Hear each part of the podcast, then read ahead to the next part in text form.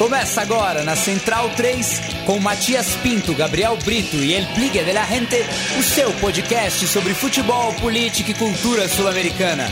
Conexão Sudaca.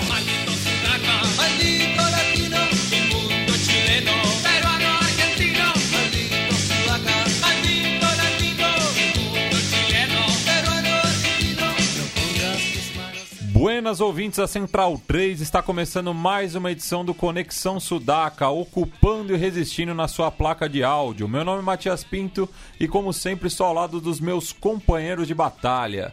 Nesta edição, é, tá aparecendo aqui o obelisco, o cilindro de Avejaneda, estúdio cheio para falar justamente do título do Racing Clube, né, que não era campeão desde 2014, mas agora é o atual campeão da Superliga na Argentina. Como sempre, na minha diagonal esquerda está ele, Douglas Muniz, o nosso antigo aprendiz. Salve Matias, salve a todos os nossos ouvintes e aos nossos queridos presentes aqui no estúdio e vamos falar de Racing, vamos falar de muita coisa que está acontecendo no continente, uma semana bastante cheia de jogos em competições continentais e vamos que vamos. Bem, e de volta aqui conosco está ele, Felipe Domingues, El Biglia de la Gente. Salve, Biglia. Salve, Matias. Um grande abraço aí a, a todos os sudacas. Estava com saudade aqui do, do programa. Um grande abraço aí pro, pro Douglas também, fazia muito tempo que eu não via. Pô, igualmente, meu caro. E muita saudade também do, do Gabri, também do Léo. Espero revê-los em breve. Aliás, o Gabri amanhã verei ele lá no Autônomos, é, mostrando todo o seu talento como camisa 8 eterna do, do Autônomos. E eu não poderia faltar nessa edição com o Racing campeão. Inclusive, a última vez que eu estive aqui no estúdio foi para falar do Racing campeão de 67, a equipe de José. Fiz o programa Meu Time de Botão com o Leandro e a mim também com o Mauro César Pereira. Vai ter uma releitura com a equipe é. de Codê? É da equipe de Codê, né? Já Claro. grito. E é curioso porque esse Racing dos, que eu, dos três campeões que eu, que eu pude presenciar é o que joga um futebol mais atraente. O próprio Muito Tchatcho levantou essa discussão, né? Que esse era o Racing mais vistoso dos últimos 25 anos e talvez seja mesmo. É, e desculpa a provocação, mas você e quase toda a torcida do Racing só viram esses três. né? Só o- os sócios vitalícios que viram o time de 66. Bem, e quem estava em Buenos Aires é, no final de semana e pode contar um pouco pra gente aí da festa, é, tanto na capital argentina quanto ali na, no conurbano, é o nosso ouvinte Danilo Moura. Tudo bom, Danilo? Beleza, beleza, tudo bem? Boa noite a todos. Ah, Dale. tava lá, dei, dei uma sorte muito grande de, de ver o pessoal, ver a festa. Ah, subi na, na grade do Belisco, foi bem legal. foi- Vândalo Internacional. Vanda Internacional. E você tava brincando com o Bigler, que ele só viu três títulos. Teve um, um senhor que eu encontrei lá, que ele falou que ele viu a Libertadores, o Mundial, todos. Ele foi pro Belisco, foi comemorar. Eu achei meio estranho, mas, né, pela idade, não vou falar que ele tava mentindo. Mas foi bem legal, foi bem interessante você ver. ah, senhores, ah, jovens. Tinha até um crânio, né, que tava Tinha, presente também, que, que tinha. viu esses lembrar. títulos. Aí. foi, foi, bem, foi bem legal. O pessoal lá, foi legal ver a paixão das, das pessoas, como, como eles são bem, bem insanos pelo clube. Foi, foi interessante. É, e Biglia, vamos falar um pouco da- das chaves desse time aí, né? O Kudê teve um começo meio turbulento ali, né, para domar um pouco os referentes, né? Acho que principalmente com o Rick Centurion, que é um dos remanescentes da campanha vencedora em 2014, né, com indas e vindas, passando pelo Boca também, e as próprias declarações dele também dizendo que sempre foi torcedor do Boca, o que não pegou muito bem, já que ele é, é cria do Racing como jogador, né? Mas é, em que momento assim você sente que o, o Chacho ele encaminhou para o título, assim, porque assumiu a liderança muito cedo e não parecia que, que ia perdê-la, né? É, o Racing assume a liderança na quarta rodada, se não me engano, vitória contra o Rosário Central.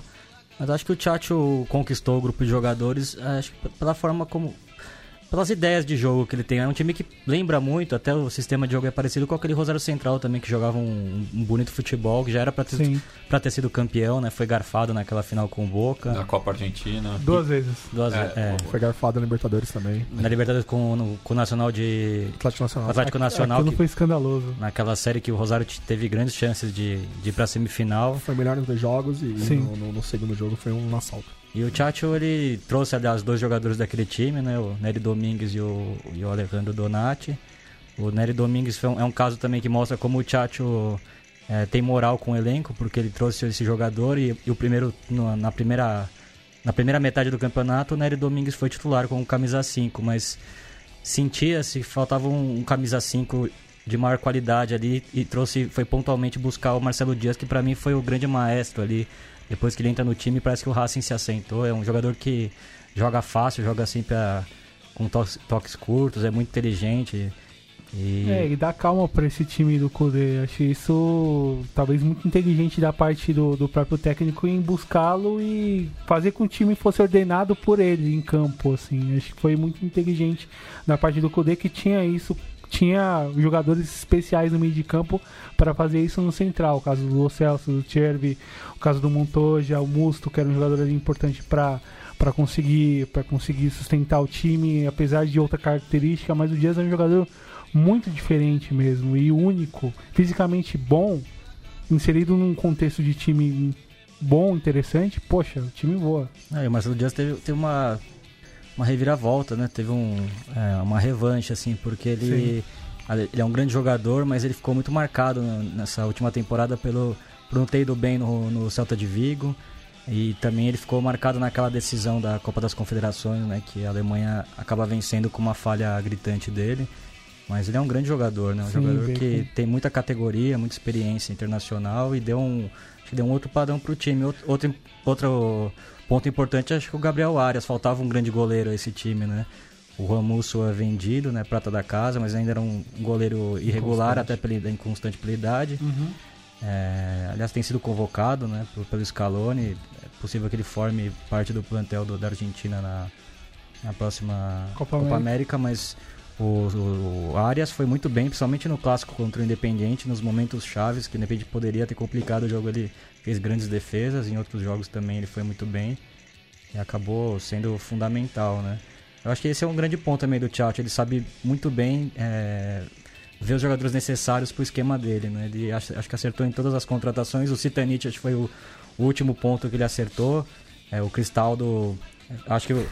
os torcedores do Palmeiras sabem sei que... Bem, sei bem, Bilha, sei bem. Te entendo, te entendo. Ele é um jogador, assim, dá muita raça, ele até fez gols importantes na campanha, mas faltava um companheiro de maior categoria do lado do, do, do Litia Lopes, né? Até pela saída do Lautaro Martinez, que não chega a começar o campeonato, e era um jogador que já vinha em grande momento já desde 17, 2017, e caso ele ficasse, seria uma companhia tanta pro Litia Lopes, mas acho que fica fica a leitura principalmente de, de, de observar o, o, o mercado sul-americano, de observar as outras ligas, de buscar o Arias no futebol chileno, de tentar o Cristal não deu certo, beleza, a gente pode buscar de repente um outro, um outro atacante aqui na liga para compor ali juntamente com, com, com o Litia. Teve a questão do Gustavo Bol, que acho que é importante mencionar, que acabou voltando para o futebol mexicano, não conseguiu ter ter andamento sequência agora nesse, nesse final de, de 18 e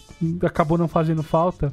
Até muita gente apostava que ele poderia, de repente, ser um jogador para acompanhar bem o Lich na frente com a saída do Lautaro. E, e ao fim e ao cabo não, não, não foi importante e não fez falta, se você olhar em campo. E acho que pela capacidade de leitura de mercado, de observar bons jogadores, de, de conseguir captar isso e manter os mais importantes ali alinhados com o que o Tchatcho pensa, acho que isso foi excelente, assim, pela forma como, como o próprio técnico projetou o andamento do time no campeonato e, enfim, na liderança praticamente de ponta a ponta, né? É, dois eu, pontos que... Ah, eu perdão, queria falar só de um, de um cara que conversando com os índios do Racing, eles...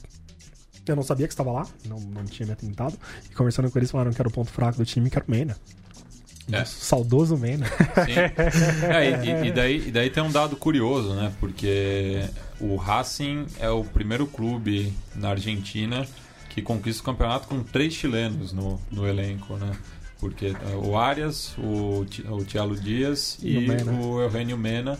É, e mostra assim, tá, a- a- essa mudança de patamar também do, do futebol chileno, que depois da, da conquista das duas Copas Américas é, é um futebol mais competitivo, né? Mais, Os jogadores são mais visados. são mais visados. Então, de- e o, o- o último time é, argentino que foi campeão com pelo menos dois jogadores é, chilenos foi o Argentino Júniors é, de 2010 com o Perit e o Hernandes. Que não eram jogadores de. É, não eram Que chamava tão, tão atenção. rodados assim, né? É, se a gente lembrar até mais um pouco antes assim do, do, do beat, o River Plate de Salas. Talvez o que mais chama atenção naquele período, mas era num outro contexto, de, até mesmo de formação de atletas chilenos que. É, o Alex Sanches Passou, também né? passou pelo River. Mas não também. como grande, um, Assim, um- é. grandes estrelas, né? Assim, outro ponto do Racing assim, que eu queria destacar é, são as canteiras, né? O Racing ficou 10 anos sob o gerenciamento e desde que voltou a- ao controle dos sócios, tem revelado bons jogadores, né? E me chamou a atenção nessa última convocação da Argentina que cinco nomes saíram da, do, do prédio Tita Matiusi, né? Que, é, que, que foi um, um fator fundamental, assim, da, dessa reconstrução do Racing, né? Um, a- a- as canteiras do Racing que, que foi construída e administrada por- pelos próprios torcedores, né, e que formou dos cinco convocados o Juan Musso, Lautaro Martinez, é, o Rodrigo Depou, Gabriel Mercado e o Matias Saratio, que ainda faz parte do, do plantel do Racing, mas certamente sairá em agosto. É um jogador que tem mercado na Europa, o, o Simeone já demonstrou interesse nele, né? Aliás, ele tem a cara do Atlético Madrid, que é um jogador que corre muito, que joga em várias posições. É o tipo de meia que o Simeone gosta. Muito raçudo, né? Até o gol do título mostra. Foi um gol de extrema raça. Eu acho que aqui no Brasil Sim. aquele lance teria sido marcada a falta, né? Uma dividida muito forte que Teria- acaba. Teria, na, hora, na hora que você lança, eu achei que, que o jogador ia pro chão, enfim, ia simular alguma coisa. E ele, ele ficou em pé pra tentar ainda ir no rebote. Foi, foi interessante ver isso. Porque é, é o estilo de jogo, né? Lá, lá você vê as pessoas, os jogadores pegam bem mais e, e- e o jogo roda. Não é que nem aqui, que você vê qualquer encontrãozinho é falta e tal. E especificamente no lance do gol, falha clamorosa do goleiro. Não, não, não dá pra falar, não, não dá pra passar daquilo. N- não, não, não se pode tomar aquele gol. Ele tinha que, que jogar pra fora. A impressão que deu é que ele, que ele foi só apenas para encostar na trave ter certeza que ela saiu.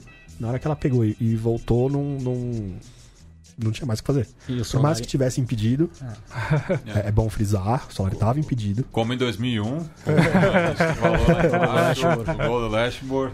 Mas é, é- não, não tem como. Não- aque- aquela bola o goleiro tem que definir. Ainda mais que você tá brigando pra não cair, você não pode aceitar aquele nível de, de, de, de falha. Mas é um, é um gol muito bonito que mostra assim, as características Sim, do sim. time. O time, o time vem A tocando, construção da jogada é muito bonita, é bem, bem bonita. construída. passa o, passa o Mena, passa o Paul Fernandes, né? O Dando Fernandes- opção.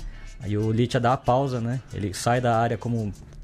Que o Litia teve esse papel, além dos 17 gols, do grande artilheiro e capitão, ele também. É uma- é uma média impressionante, né? É, pe- pensar, o, 25 na- quinta. o campeonato vai chegar agora na, na 25 rodada e o cara tem uma média de. É, é, Mais de meio gol. É, ma- mais de Mais meio de meio gol, né? Sim, sim. Eu soube os jogadores da, da- passaram pelo prédio Tita Matiusi. O Saravia também é o mesmo caso? Não, o Saravia veio do Belgrano. Ah, sim, sim. É. Que eu tinha essa dúvida que ele chegou a ser convocado amistosos pós-Copa, É, no período de será- observação do, do Scaloni, e eu imaginava que ele também tivesse passado pelas formativas do Racing. É, tem dois jogadores que formam parte da seleção, que o Marcos Acunha também, que é jovem, mas veio do Ferro Do Carril Ferrocarril. Sim, sim, sim. Mas enfim, o Racing cedendo muitos jogadores para a seleção, né? Isso mostra também o, um- uma reviravolta do clube, né? Uma maior organização, uma Um bom parte momento, um bom um momento, momento institucional, né? Com o presidente o Vitor Blanco. Muitos torcedores contestam ele, né? Mas é inegável que o Racing cresceu muito, vem jogando Copas Internacionais, tem sempre brigado, formando bons times. É uma pena que a- o Racing só vai jogar Libertadores do Próximo ano que ano. vem, né? Acho que esse é um, é um grande pecado da Superliga, né?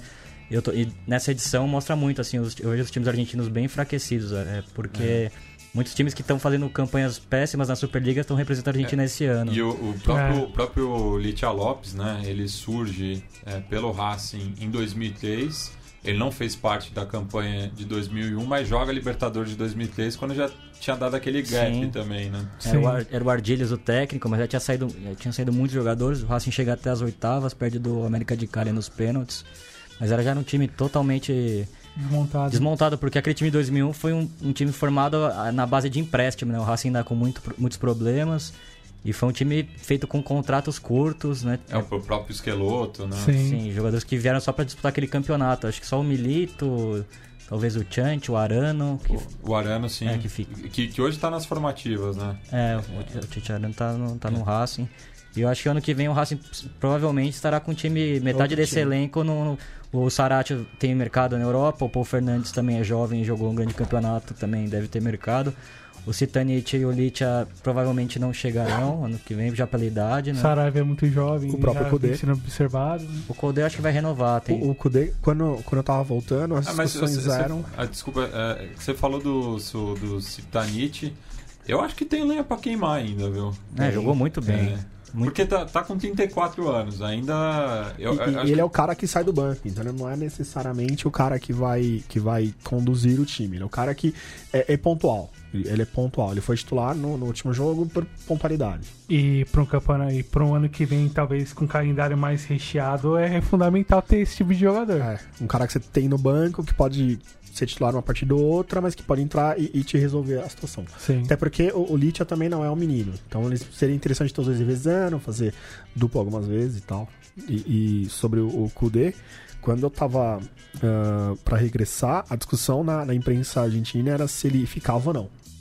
Porque parece que já tinha havido contato de outros clubes e tal, de outros países, mas ele não, não falava sobre. E quando eu voltei, ele já tava começando a falar mais abertamente, que tinha recebido propostas, mas que primeiro ele queria feste- festejar pra ver o que ele ia fazer.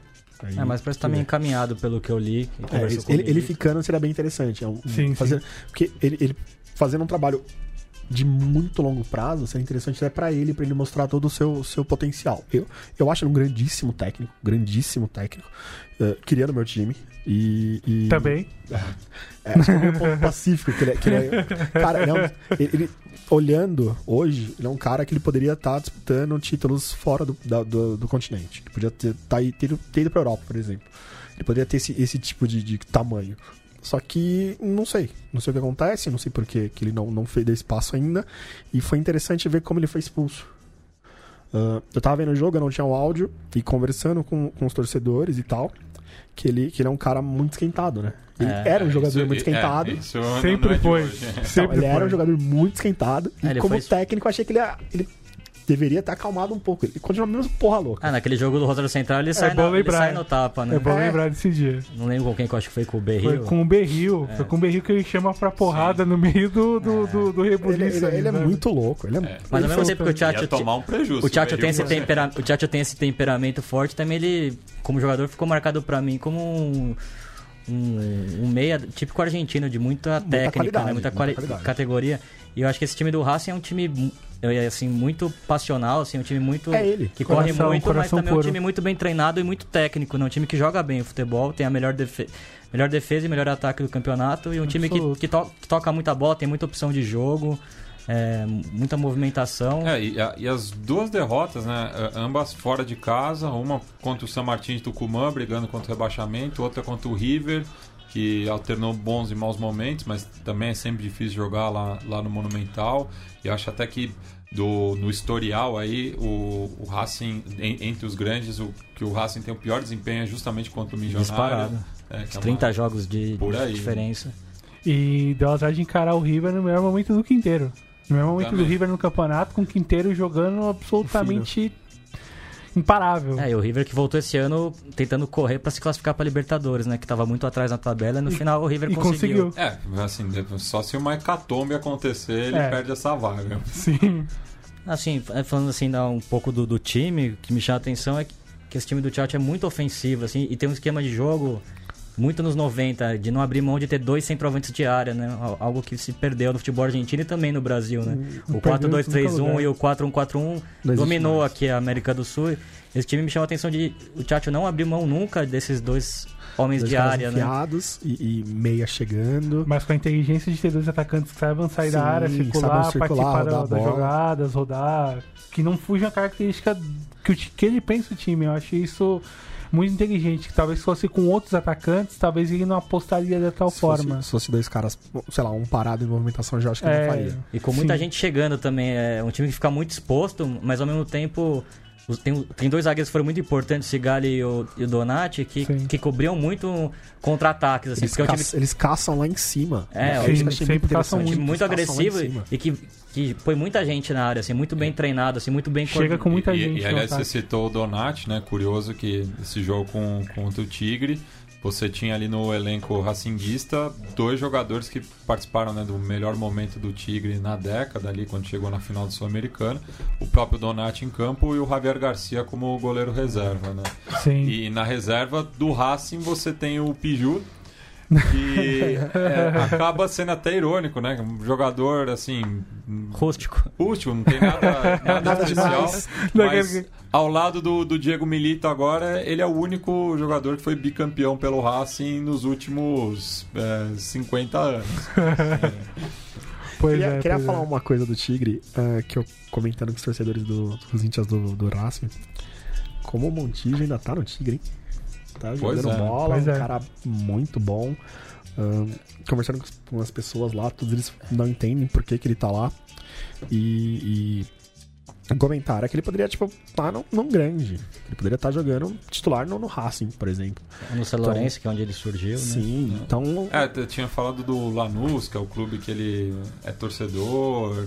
Acho que até, até, é, chegou a, a treinar um tempo, mas o Tigre foi o único, acho que até pela situação que o clube se encontrava, Desespero, que topou. apostou nele por conta desse histórico recente dele de, de lesões, né? A própria saída dele do Botafogo, que foi, aliás, uma atitude rara hoje em Sim. dia, né? De um, de um jogador Muita nobreza. ser tão honesto assim em relação ao, ao, ao clube empregador, né? Falar, ó, não tenho condição, é, então Foi, foi bem. eu vou rescindir meu, meu contrato. Foi muito porque- bonito. O que ele E- fez foi muito honesto. E não ficou aí um período sem, sem jogar, né? Considerável. É, e tinha encerrado praticamente a carreira, e negaram qualquer tipo de convite, até mesmo das, das divisões inferiores, por conta da, da questão física que, que ainda toca ele. A questão do São Lourenço, acho que passa muito, a gente vai discutir mais à frente, por uma questão de elenco mesmo, de um elenco muito veterano, com jogadores no que a faixa de campo onde ele joga com uma idade muito avançada. E aí ia ser um problema, de repente, o Palmeirão tentar encaixar. E aí teve que abrir mão de alguns jogadores ali pra tentar ter um gás ali no meio pra sustentar o Roman Martinez nos jogos mais importantes, mas a gente vai discutir durante o nosso programa. Bueno, vamos passar então agora, como o Douglas já fez aí a transição, para os jogos eh, pelas competições continentais eh, durante a semana, né? Tivemos rodada cheia na Libertadores e também eh, os duelos faltantes da, da Sul-Americana. Vamos começar então na terça-feira à tarde, né? Eh, Até por conta da, da situação eh, na Venezuela, na qual o Mineiro de Guaiana recebeu o Sol de América e venceu pela contagem mínima. E já um pouco mais à noite, eh, um duelo inusitado aí, né? Universidade Católica contra Colo-Colo, mas a Católica do Equador, né? Que formou o Arboleda, atualmente no São Paulo. E a- o Colo-Colo que perdeu recentemente o clássico para a Católica no Exato. Campeonato Chileno, eh, jogando no próprio Davi Arellano. Eh, mas o homem gol, né? Esteban Paredes, mais uma vez aí, é, fez o gol da vitória, é, Colocolina. E o Monumental Davi Arellano recebia a local Aliança Lima, digo, o Palestino contra a Aliança Lima, mas que copou né, o, o seu setor, coincidentemente ali onde fica localizada a Garra Blanca, né? A, a- no gol à esquerda das cabines de transmissão. É, um jogo com, com, com essa particularidade, né? Exato, Matias. Festa bonita ali dos íntias do, do íntimo, ali ocupou, ocupou bem o espaço ali da, que era direcionado à torcida visitante. O tour do Palestino segue e segue com bons resultados. Confirmado É bom 3 a time, 0. né? Sim, sim. É. time bem treinado pelo Bassai. É importante, principalmente os torcedores do Inter ficarem atentos a isso, apesar da boa margem de pontos que o time tem no grupo. É, eu, acho que o, o Palestino dá, dá indício que vai brigar com essa segunda vaga contra o, o River, né? É, considerando a margem de pontos do River, e apesar que ele tem dois jogos com o mandante para fazer, é importante os mijos abrir o olho, é, sem dúvida. É, porque o duelo justamente vai ser em, Confronto direto Em vai Santiago. ser em Santiago, e, É. aí, é, e aí é problema, de repente. E o River joga ainda contra o Inter. é, Não, vai ser contra a Aliança vai ser Lima, contra a Alianza Lima. é, com a punição ainda, né? É, para e aí precisa estar bem encaminhado para a última rodada, não depender de uma vitória contra o Inter, e aí é um outro tipo de jogo que vai exigir. Se bem que eu acho que o Inter já chega classificado na última rodada. Hum, será? Eu acho que não vai É bobear. provável. É. Provável. Ah, com sete pontos no primeiro turno, considerando o que se anunciava lá no começo, acho que Mais é quatro, Porque joga agora contra o Palestino no Beira Rio. é, depois visita a Aliança Lima, que provavelmente já vai chegar Sim, sim, sim, eliminada. E daí vai jogar contra o River, é, podendo já os dois estarem classificados também, enfim. Acho muito difícil o Inter deixar escapar essa vaga. Sim, é, mas aí é um pouco pegou o andamento do grupo em relação à margem de pontos, mas a classificação em relação aos pontos alcançados nessa primeira parte, acho que é bem plausível e é muito mais próxima para eles do que para os chilenos. Mas em relação aos 6 a 0 o Palestino conseguiu construir o placar até com uma, alguma naturalidade, assim, sabe? O- Faltou talvez pro, pro Russo apostar no seu atacante mais, mais decisivo, o Maurício Alonso, que, que vem fazendo gols assim importantes na, na Liga Chilena, na Liga Peruana, aliás. E bancou o Garissa na frente, que não conseguia segurar a bola. Nas jogadas ofensivas faltou um pouco mais de apostar no Kevin Quevedo, faltou um pouco mais de, de aproximação do, do Catito Ramirez, que acabou sendo expulso É, não dá também. toscamente. Pô, já, já não o cara dá, né? é o mais experiente do, do elenco, né? Não, Pois é. do- da forma como foi. Não, Começo do segundo tempo, time toma perdendo o jogo. amarelo, é. Não, não dá mesmo. E, enfim, acabar já encaminhando de vez a situação da Aliança no grupo. É, Que pro- não vence desde 2011, né? Pela Libertadores. Sim, sim. E o Palestino ainda tendo que lidar com, com questão de desfalques, o, o Luiz Jimenez fora, o Roqueira se machucou no começo, que era o o Jimenez tá substituto fora até quando? Olha, ele se machucou na rodada anterior. ah, acabou tendo uma questão ali de, de, de- de acerto em relação ao seu retorno. Ele joga contra o River, mas não nas suas condições plenas. No chegando ele joga, mas enfim, acaba tendo algum- alguns outros problemas recorrentes. E ficou de fora para esse jogo. O Roqueira, que era o reserva contratado agora para a posição, também se lesionou, que poderia. E estava 0x0 o jogo, com, com a Aliança se assentando em campo, podendo trazer problemas. E daí entrou o interminável Diego Rosende. pois é. Mas ali o- os chilenos conseguiram se, se, se, se, Se acertar, se, se acertar, pô, postando no bom Lucas Passerini, atacante ali de, de imposição física, mais capacidade de ler os espaços. Que trabalhou, fez o segundo gol e fez a jogada do terceiro. Sim, sim, participou bastante. Perdeu um gol incrível ali perto do. do- antes do, se- do, do segundo gol, ali no segundo tempo, quando o Aliança já vinha com a menos. E vitória protocolar. O Galesse mal também, né? Fa- Uma falha que você não espera Ah, do Gagliardi no primeiro gol, né? Ele, ele- eu acho ele um, um goleiro inconstante. Ele faz grandes partidas, É, mas às vezes ele também, cara, é difícil de explicar. o- tem um azar, né? É, difícil. Mas nas Sim. eliminatórias ele foi importante pro Peru, ele Foi, fez bons foi. jogos. Sem dúvida. Na Copa, na, mesmo na Copa, Ah, ele Copa conseguiu ir bem, mas quando falhou, não vai, não dá. É, Sim. não sei. Não sei se é, se é concentração, não sei se é, se é treinamento, mas. Ou talvez confiança nos zagueiros. Pode ser também, pode ser. Porque o- uma parte das jogadas do ataque que o, que o Palestino começa a incomodar antes do gol, ele começa a sair muito antes em cima dos zagueiros, porque o zagueiro ele não confia nos zagueiros. Você É, percebe você, isso, você vê que ele dá a sabe? instrução, mas não sei se os caras não ouvem, não sei se as pessoas não, não, não levam a sério. Mas, mas nota-se que ele fala, ele fala muito, ele Sim, fala, mas sim. as pessoas não, não, não, não seguem o que ele fala. Sim. Então, ou, ou alguém tá comendo bola no treinamento, ou alguém tá ficando afobado no jogo. Das duas, uma. Não, não sai muito por isso. É, talvez a sequência de resultados ruins históricos do Aliança pesa. É, a gente já teve um bom exemplo disso na primeira rodada contra o River. O, gol- o gol de empate no último lance do jogo é, você percebe isso no semblante dos jogadores, assim, o, Medo. o incômodo, o desespero, a raiva de tomar o gol do- de empate no, no último lance do jogo, que poderia, enfim, fazer a primeira grande história no, no campeonato, por bater o atual campeão na tua casa, com o pênalti que seu goleiro segurou e jogando muito, porra, é, é brutal e, enfim, acaba encaminhando de vez a situação da Aliança no grupo. O Palestino bom pra tentar recuperar os seus jogadores mais importantes. E na semana que vem, quando enfrentar o Inter em Porto Alegre, tentar de repente a- a- azedar o jogo pro- do- dos gaúchos. Certamente vai postar um jogo muito mais defensivo do que foi lá no Chile pra tentar buscar o empate. Roubar um pontinho. Sim, e com, sair seis, vivo. e com seis pontos agora na, na- nesse pedaço, nesse Não, seria iria pra 5. iria pra cinco pontos. É. Sim, indo pra cinco pontos, faltando dois jogos Você tá vivo nesse pra grupo, brigar. porra, você você tá muito vivo pra É, brigar. tá vivo pra brigar.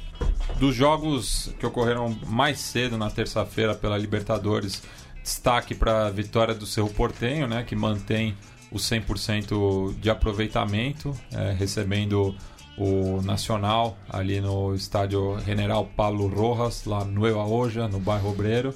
E um, um detalhe interessante, né, que no, se no jogo passado contra o Zamora teve ali o, o Arias provocando, né, pelo passado olimpista, nesse jogo o Hernanovic entrou durante o jogo, ele muito identificado com o Penharol, jogando contra o, o arquirrival, e o Palito Pereira, que começou o jogo também, mas teve uma passagem recente pelo Ciclone.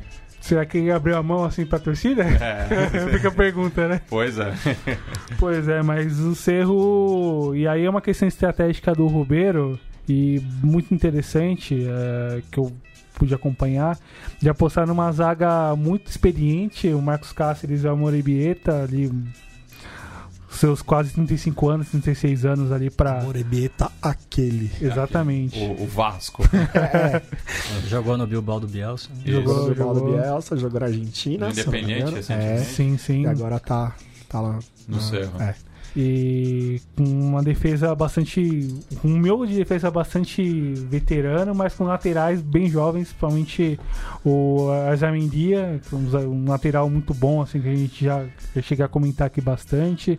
E bastante cotado para ser convocado para a Copa América. O Berrizo considera um, um jogador de muita projeção pro presente já para a seleção paraguaia e para o futuro principalmente. A destacar também nessa montagem do próprio Rubeiro, o meio-campo por dentro um pouco mais pegador.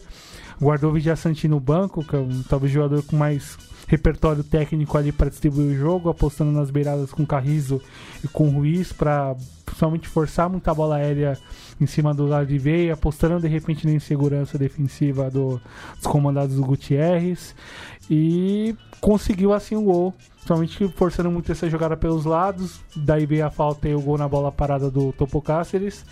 E nove pontos. Ah, muito bem no campeonato e na temporada, talvez no seu melhor momento.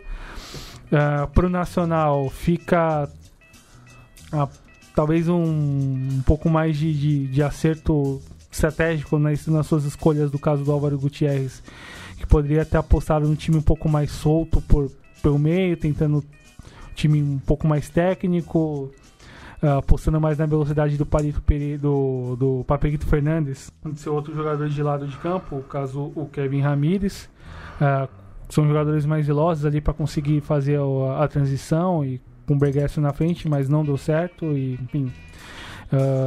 para quem pode acompanhar a pressão do Cerro foi absurda, o Nacional pouco conseguiu sair de trás, mas vai para o segundo turno com seis pontos, com, com boa chance de classificar. Fazendo dois jogos em casa. Exatamente. é, um deles é um, é um confronto direto e na última rodada. E aí, enfim, de- se der algum ruim durante o andamento, dá pra na última rodada É, e, e na, buscar. e na próxima rodada recebe o Zamora, né? Que é o.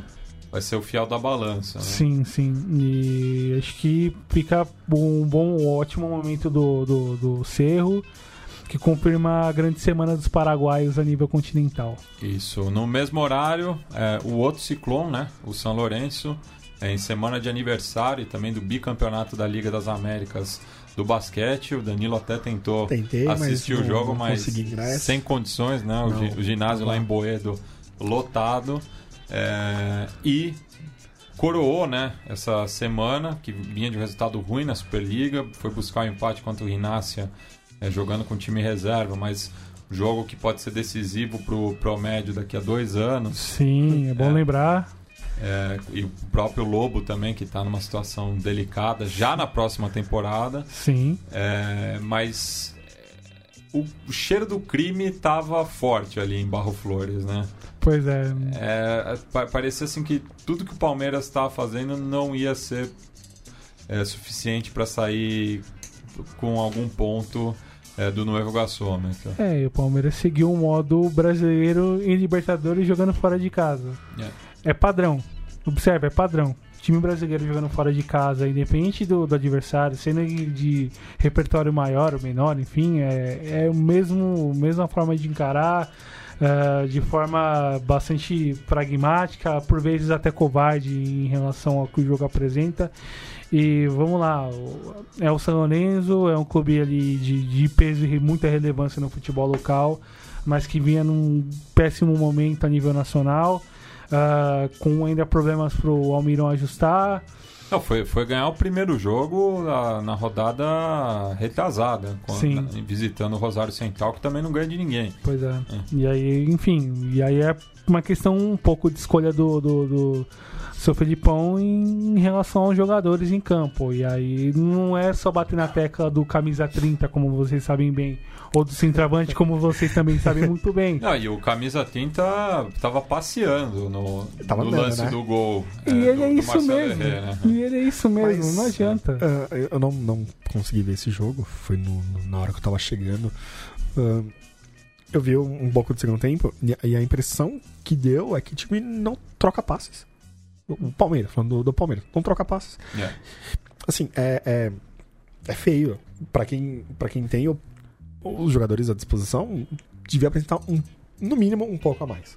É, não, e daí o, o Cucabol, que ainda tá enraizado Tá, é. no Palmeiras, Marcos Rocha cobrou um lateral pra linha de fundo. Foi, foi feio. Nossa, é terrível. E, e aí eu acompanhei os dois jogos e eu comecei a prestar muita atenção nessa questão que você colocou, Danilo, em relação à troca de passes.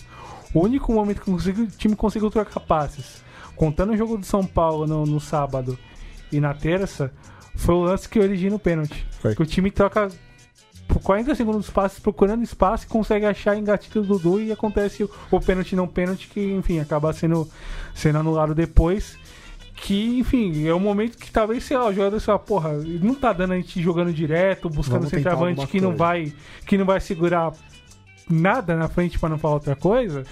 Vamos, vamos tocar por baixo, vamos buscar se associar, vamos usar nossa qualidade, inteligência, trocar passe, se movimentar, tentar envolver a defesa É, E- do adversário. E, e fora isso, a única, Fugir do padrão. a única chance clara que o Palmeiras teve foi a puxeta lá do Moisés. Que foi no lance até de acaso. Sim, É. Se você olhar, um lance de acaso, que ele domina mal, mas acaba dando certo porque, enfim, o zagueiro acaba marcando a E- distância. Isso porque hum, minutos antes o São Lourenço também tinha mandado uma bola na trave também. Sim, com contribuição do miolo de defesa que não pressiona ninguém. E aí não é de hoje que, que, enfim, eu reclamo em relação a- ao sistema de marcação, a linha de volantes principalmente, e a forma como, poxa, como, como o time se posiciona em campo e, e imprime seu padrão. O time tem padrão de jogo e isso é bom, ainda mais considerando o contexto do- do- dos rivais mais, mais importantes no país nesse momento.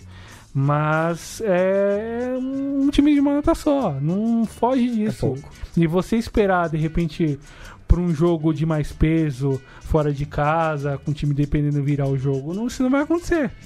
E é, isso é bastante notável, né? É, e fechando aí o, o horário das 7h15, tivemos um jogo bizarríssimo no estádio Jesus Bermudes, em Oruro. Três gols contra. É, Recorde. inclusive, o Mena. Chama o Mr. Chip pra explicar isso. É, entrou na história como o primeiro jogador a fazer dois gols contra num jogo de Libertadores. É, mas, assim, a LDU tá flertando aí com essa eliminação, né? E tinha um, até uma situação confortável durante o jogo, assim, É. você percebia, assim, pela forma como o time se postou em campo, o, o Pablo Repeto pensou um time de uma outra forma, apostando no Ticaiza desde o começo, que era algo que eu já tinha tocado no ponto alguns programas atrás. Uh, mas de repente poderia ter postado no Aguirre com o Arangonô ali na frente para incomodar um pouco mais, de repente conseguir a vitória e fazer um bom placar ali para de repente na próxima rodada com o Penharol lá no Uruguai fazer o crime e uh, ter uma, tirar uma distância dos uruguaios no, em relação à classificação. E, enfim, vacilos defensivos terríveis pro lado da IDO. Enfim, do San José a gente já esperava isso, considerando o que a gente viu nas rodadas anteriores. E dois pontos que vão fazer muita, muita falta para esse segundo turno. Pois é. E fechando a quarta-feira, tivemos ainda é, a vitória do Melgar, recebendo o Júnior de Barranquilha, que segue decepcionando, né? É, nenhum ponto em três jogos o vice-campeão da Sul-Americana, acho que é, prometia mais, né? É, nessa Libertadores, mas sem cumprir. comando nenhum, né? Não consegue cumprir. É, e o Melgar, que vem fazendo uma campanha consistente desde a da pré-Libertadores, né? Estreou na fase de grupos empatando com o São Lourenço em casa. Sim. Aí no jogo mais difícil que tinha contra o Palmeiras, até teve bons momentos ali no, no Allianz Parque é, mas conseguiu uma justa vitória aí é, com o gol do, de oportunismo do Giancarlo Carmona. Sim, e sem expulsão. É. Sem expulsão finalmente pro lado do Júnior, mas faltou um. Pra, enfim, contou uma equipe que joga um pouco mais a sua feição, um jogo por baixo, associado, troca de passes e tudo mais, mas faltou um pouco mais de precisão nas jogadas ofensivas. Uh, enfim, era, eram pontos que o Júnior apostava bastante para conseguir se recuperar projetando o segundo turno, que tem dois jogos em casa e, enfim, seriam fundamentais uh, considerando a dificuldade que o grupo apresenta, mas, enfim, acho que o Melgar já apresenta para o Júnior que vai ser esse restante de campeonato. Uh, vai destacar mais uma vez o bom trabalho do Pautaço, apesar dos maus resultados na Liga 1.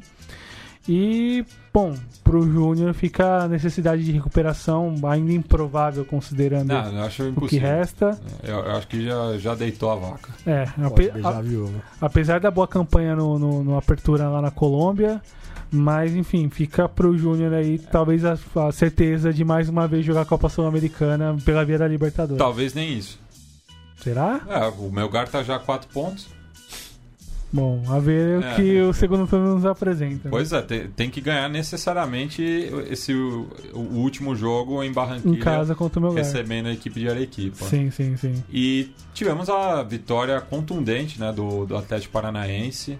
É, um jogo que vai ficar marcado aí é, para a história do Furacão. Marco Ruben, pois é. Marco Ruben com toda a sua experiência, né? Posicionado muito bem no, nos três gols. Grande. É, ele que tem passado no River também, né? Assim como o Lúcio Gonçalves aí, que levou essa, essa rivalidade dentro de campo, assim como o Tevez do, do é. outro lado, né? Que os que, dois se conhecem que bastante. Que foi companheiro, principalmente do Lúcio na seleção argentina. Pois é. Campeão, é... campeão olímpico, né? Com Bielsa. Sim, 2004. Sim, 4? É, 2004. Sim.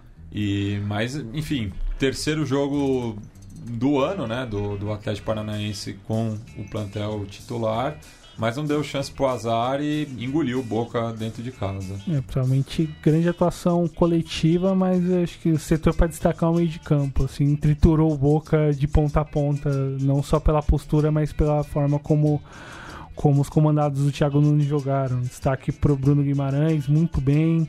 Uh, Camacho fez boa partida. O, o Rony também, né, que acabou é, tomando a vaga do Marcelo Cirino. Sim, sim, muito bem ali pela beirada do campo.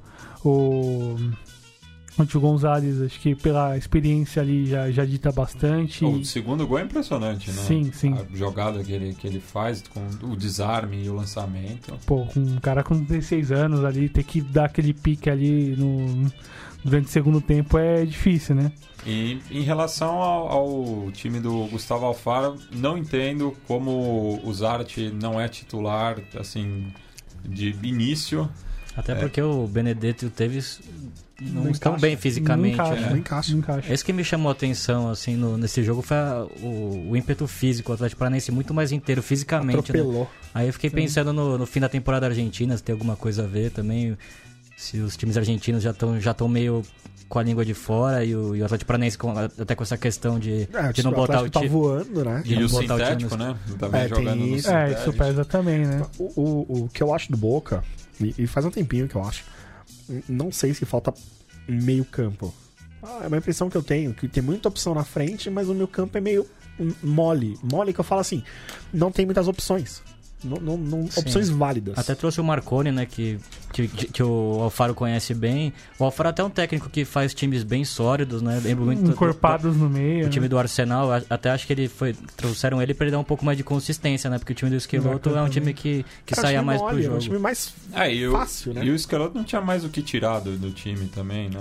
É, ele tinha perdido o vestiário também, até pela questão de ter barrado o Tevez, né? Mas tá claramente que o Tevez não, tá, não tem mais condição Nenhuma. física Não de tem ser titular, o né? É muito difícil jogar com Benedetto e Tevez na frente, tendo o Vilha e o Reinoso pra correr. É, e tem uma questão um pouco de escolha em relação ao meio de campo. Acho que poderia ter apostado no, no, no Marconi com o Campuzano ali no meio, pra tentar dar um pouco mais de ritmo, segurar um pouco mais a bola, tirar a velocidade do jogo. ah, talvez ali postar o, o Reynoso por dentro ali pra tentar acelerar por dentro. A aposta no Zarat era necessária pelas beiradas. Poderia ter feito um meio de campo com três, um três na frente, com dois jogadores pelas beiradas pra tentar acelerar, apostar no, no, no- não num jogo físico com o Atlético, mas no, no contra-ataque, na bola em velocidade, com jogadores capazes de controlar o meio. O Campuzano era um jogador importante para essa execução. Poderia montar junto com o Nandes e com o próprio Marconi. E acho que faltou muito isso pro Boca em campo, para além da questão física, ter um jogador capaz de reter a bola, segurar, distribuir com uma, um pouco mais de o jogo, né? Sim, e falta esse tipo de jogador. Se você olha no dentro do futebol argentino não, não existe mais, assim. Geralmente é- a Argentina não produz mais o busca de fora. O caso do Dias Sim. no, no Racing, E o Quinteiro no River também. o caso do Quinteiro no River, que é, que é bem lembrado. O Barrios no próprio Boca. O Barros no próprio Boca e que substituiu o colombiano com outro muito bom colombiano, que é o Campuzano, que, Mas que não entrou na que não terça-feira. entrou na terça-feira e o, e o Alfaro morreu com uma substituição na mão. É. Ainda pra, ser feita pra tentar de repente melhorar, mas outro jogo ajudou bastante, né? É, e o Alfaro também vai trazendo, assim, é, jogadores de, de confiança, né? Trouxe o, o Licha Lopes, que foi campeão com ele no Arsenal de Sarandi também. É bom zagueiro. O Marcos Dias, experiente goleiro. Mas daí não entendo também, manda o Agostinho Rossi lá pro Chile. É, assim, O- aquele, aquele boliviano, o Fernando ainda tá lá? Não, o Lamp... Saiu? O Lamp voltou pro San José. Voltou. É, inclusive... Inclusive jogou contra o LDU. É, é, mas enfim, é, mas tá faltando algo aí no Sim. Boca. Também concordo esse final de temporada, até pelas, pela maneira como foi turbulenta, do ano, né? É, a virada do ano ali. É, novo trabalho, é um, eu acho é um que, clube de que ressaca. A impressão É. que dá é que o clube tá de ressaca. vai precisar dessa, dessa pré-temporada aí pro Alfaro é, colocar as coisas em ordem, né? É, a- a- a- a- o que eu acho que, que o Boca poderia fazer é dar aquela limpada no ar, né? Tirar alguns jogadores ah, Oxigenar, né? e trazer gente nova, porque tava no final do ciclo do, do esqueloto e os caras já não se aguentavam mais e, e ainda teve, tem a ressaca de perder pro River, que, que ainda bate nos caras, você vê, eu vi lá, o pessoal ainda tá puto com isso. Então não tem jeito, tem que, que sacudir, tem, que- tem, tem que dar uma mexida no time. O, o que vão fazer, eu não sei. E eu concordo que teria que mexer. Pra mim, o, o problema do Boca é ter muitas opções ofensivas e o meu campo é meio acéfalo. Não sei se é, É. o termo é esse, mas é meio acéfalo. É, não- Falta o pensador. Né? Não, não tem quem crie É. as jogadas, né? É, um jogador que talvez catalise o time em torno dele. Sim. Falta essa figura mesmo. E aí, é um contexto de um Boca com muita grana, com muito jogador de bom nível ali Sim, por todos os sim. setores, E- mas e falta o elo. Cara, falta, Falta o esse elo elo. que É. ligue tudo. E perdeu o Cardona, né, nesse meio tempo, né? Que era um Sim. jogador que tinha que essa poderia fazer isso, característica. sem é. dúvida. E não consegui, não projetou de repente alguém para substituir no nível tal qual ele, assim. Talvez a base poderia oferecer esse jogador, mas em anos recentes o Boca se desfez. O caso do Betancourt é o mais Um chamativo, né? É. Bem, já que o River foi citado, passamos para quarta-feira, é, quando o Milionário visitou o Inter no Beira-Rio. É, saiu atrás do placar, né? 2 a 0 Grande atuação do, do D'Alessandro, né? Que teve, tá uma semana muito feliz, né? Afinal é íntia do Racing. Ao contrário do que, assim, ele tem muito carinho pelo River, foi o, o clube onde Ah, ele começou, o- o- mas é torcedor da, É, da os índios do, do Racing têm a, a, a, ilusão dele voltar. Os caras falam disso abertamente. É, ele é E- amigo do Milito, né? É amigo sim, do Milito, já teve até um jogo quando ele tava no Inter, né? É, que em ele Porto foi... Alegre, né? Não, não, é que ele tava de folga e foi pro Foi um. Acho que foi um jogo da Libertadores 2016. Não, 2015, justamente. É, então tem, tem muito E carinho. na né? despedida do Milito ele tava lá, né? Ah, eu tenho, eu tenho a confirmação de que o D'Alessandro é torcedor do Racing porque eu fui fazer um trabalho com meu primo em Porto Alegre, meu primo fotógrafo, fez um, um trabalho pra Adidas, né? E, e tava na sessão de fotos, tava o D'Alessandro, e eu levei a camisa pra ele autografar e eu relembrei aquele jogo de 2001 com o gol do Bedoja, que, que encaminhou o título. Aquela fumaça, né? Meu e Deus. ficamos 15 minutos lembrando desse jogo. Ele contou detalhes da, da, da briga que teve com o Chapolin Kardec e com o Tianti. Conte essas histórias, William, por favor, conte. E ele falou, né, que ele, desde Como- criança, é torcedor do, do Racing. Inclusive, ele sempre falou que o grande ídolo dele é o Rubem é o Rubem Paz, Paz, que também tem história com o Internacional. É. E ele também contou que ele tem carinho pelo Argentino Júnior, porque ele nasceu Sim, perto do estádio. Paternal, Ele, é- ele é de lá paternal. Mas acho que falando do River, eu também vejo no River algo parecido com o Boca. Ainda tá a ressaca Sim, daquela sim. decisão. Os dois, os dois estão de, de, de, É, de e, ressaca. e- e perdeu o, o principal jogador também, né? O Pete Martinez não tem substituto, né? Aí se machucou o Quinteiro. Sim. É. O Ponce eu também ainda sinto falta dele no meio campo. É, já dá sinais que é reta final Ah, mesmo. já virou, né? Já virou o fio. Ele tá, ele tá Sim. esticando a carreira já, né? O Armani sim. também foi um Uma também perda, machucado, né? uma perda. O Lucas não tem a mesma. O Lux chama gol, é Cara, isso é ruim. É. Não, não, isso é ruim. Desculpa, isso é ruim. O, o gol do Nico Lopes é, é azar, né? É azar do goleiro ali, porque Sim. é um lance confuso ali, mas que a bola acaba subindo mais. Mas fora os desfalques do River, eram seis desfalques. Pois é. E, Nossa. e arrancou.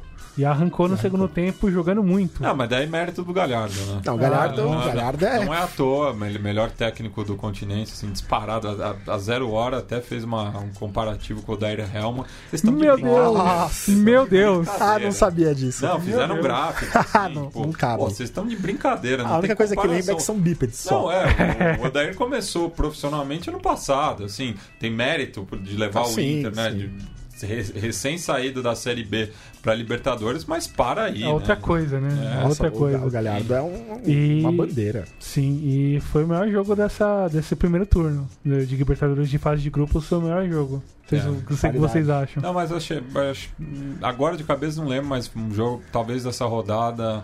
Gostei muito também do Flamengo e Penarol, que a gente vai falar mais adiante. Boca de Paranaense achei um jogo bem intenso É, também. mas foi um jogo lá e cá também, né? Mas principalmente pela questão estratégica, pela- pelas propostas e pela alternância É. que o jogo ofereceu, É. principalmente no momento do jogo, apesar de O- não no placar. O exatamente. Edenilson fez pra mim o gol mais bonito também, que eu tenho lembrança. Da arrancada. bela Sim, jogada. Sim, sim bonita mesmo. Ele que acabou é, cometendo pênalti, né, também.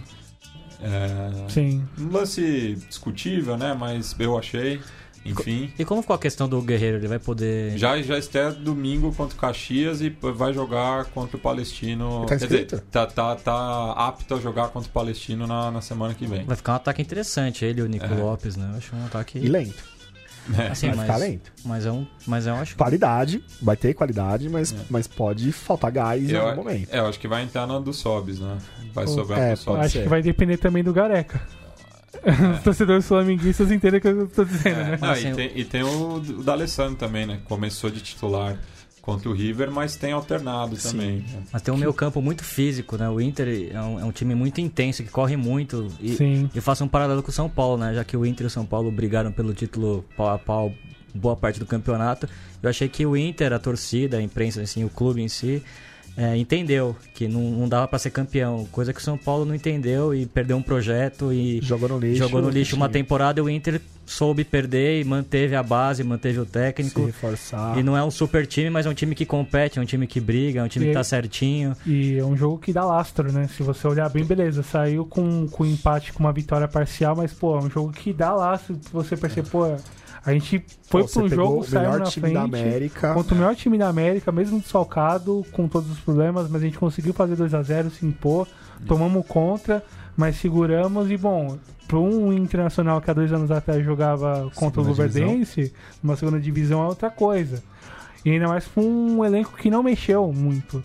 E nas peças principais não perdeu. Você citou meio de campo, caso do Cuesta, no Moledo, o Lomba no Pô, o gol. Lomba, pra mim, é um dos melhores goleiros em atividade no Brasil. Sim, Já sem tem dúvida. tempo, assim. Sem dúvida. E nada que fazer, tanto no, no pênalti, né? É, enfim. E o, a cobrança do De La Cruz, nem ele esperava gol, isso, né? Porque é um jogador que foi muito criticado aí no começo do ano pela enteada do River. O nosso amigo Vitor Zapata não me deixa mentir. E aí, É, virou fio pro, não, pro Nico? não, Ele Será? acha que foi só um, um- um lampejo aí. Caso. Mas pegou muito bem na bola, né? Lindo gol. Sem chance pro, pro Lomba. É, e teve um lance confuso ali no finalzinho também, que acho que se o jogo fosse no Monumental poderia ser um pênalti pro, pro River. É o lance com o Edenilson e o, O Borré, Enzo- né? acho que Não, foi o Enzo Enzo Pérez, Pérez, Enzo é. Pérez. Que ali poderia ter dado Mas pênalti. em- empate foi de bom tamanho pros dois, ainda Sim. mais pro Inter que com a vitória é, na estreia fora de casa contra o Palestino, é, um tropeço dentro de casa, ainda mais pro River. Trocou pontos. É, não, não é. Não traz desespero, né? É, 7 de 9 nesse primeiro turno, nesse grupo, tá, tá muito bem, tá muito bem. Isso. É, outro jogo no horário, o, o Douglas ficou mais focado ali no estádio municipal Alcadeza escolha. Revoledo, adoro falar esse nome completo. É, Esterzão, é, o Sterzão. Outro clube que eu adoro falar o nome completo é o. Justamente o Clube Deportivo Godoy Cruz Antônio Tomba, que copou Concepción, né? A gente até, até falei brincando ali no, no grupo do Conexão Sudaca que o- os mendocinos têm uma rivalidade muito grande com os chilenos. sim. Mas eles são chamados de chilenos pelo resto da Argentina. E qual que é o melhor vinho? De Mendoza ou do, Ah, eu vou me Fica do. Vale Central chileno? É, eu vou, eu vou me abster, eu gosto dos dois, são baratos, enfim, sou feliz. Dicas vinícolas. Mas é, eu acho que precisou de vinho nesse jogo, né? Além Olha- do frio que devia estar ali na região de A Biobío, chuva, chuva, a chuva- persistente. é, e não saiu do Oxo, né? Não, 0x0 bem, bem sonolento, assim, para duas equipes com boa proposta ofensiva dos seus técnicos. O Conce vem de, de uma situação ruim no Campeonato Chileno, vem apostando bastante as fichas nessa Libertadores. Tem um grupo, acho que bastante aceitável e, e possível de classificar, mas no- durante, durante a partida teve problemas, expulsão do Pacheco praticamente condicionou o jogo do Conce ou acontecer de outra forma, mais defensivo, se ocupando mais da defesa. É, e o, e o Godoy Cruz que não se encontrou em 2019 também, né? Teve Não uma mesmo. sequência muito ruim no começo, né? Sim. Foram cinco derrotas em seis jogos, só ganhou o clássico de Cujo ali, né? Contra o San Martín de San Juan. É, mas era um time que estava brigando ali até por Libertadores, né? Pensando na temporada que vem. E tem chances remotas de classificar para Sul-Americana, né? Sim, e aí. Ainda mais que visita o Belgrano na última rodada, que está ameaçado do- de rebaixamento. Descenso. É, e aí é uma questão pro Bernardi resolver agora com a Superliga já no seu, na sua rodada derradeira. Não deve classificar por conta da condição de pontos que o time tem agora. É, vai ter problemas, acho que no retorno por conta da. da- enfim, a os pontos não, não, não, não, afastam. Tá com três pontos, três empates no grupo que a margem de pontos é muito baixa. Acho que dá pra É, talvez o grupo mais equilibrado, né? por baixo, né? Se É, a gente olhar pelo, pelo nível baixo, dos jogos, né? Com exceção do 5x4 da primeira rodada. Mas e fica essa questão pro Tomba resolver no segundo turno. Tem três, dois jogos em casa para fazer entre abril e maio. E, enfim, vamos ver como é que, o, que os argentinos vão lidar com essa questão e com a mudança de elenco que deve estar se avizinhando aí no, em relação aos jogadores mais importantes. O caso do Morro Garcia que mais chama atenção.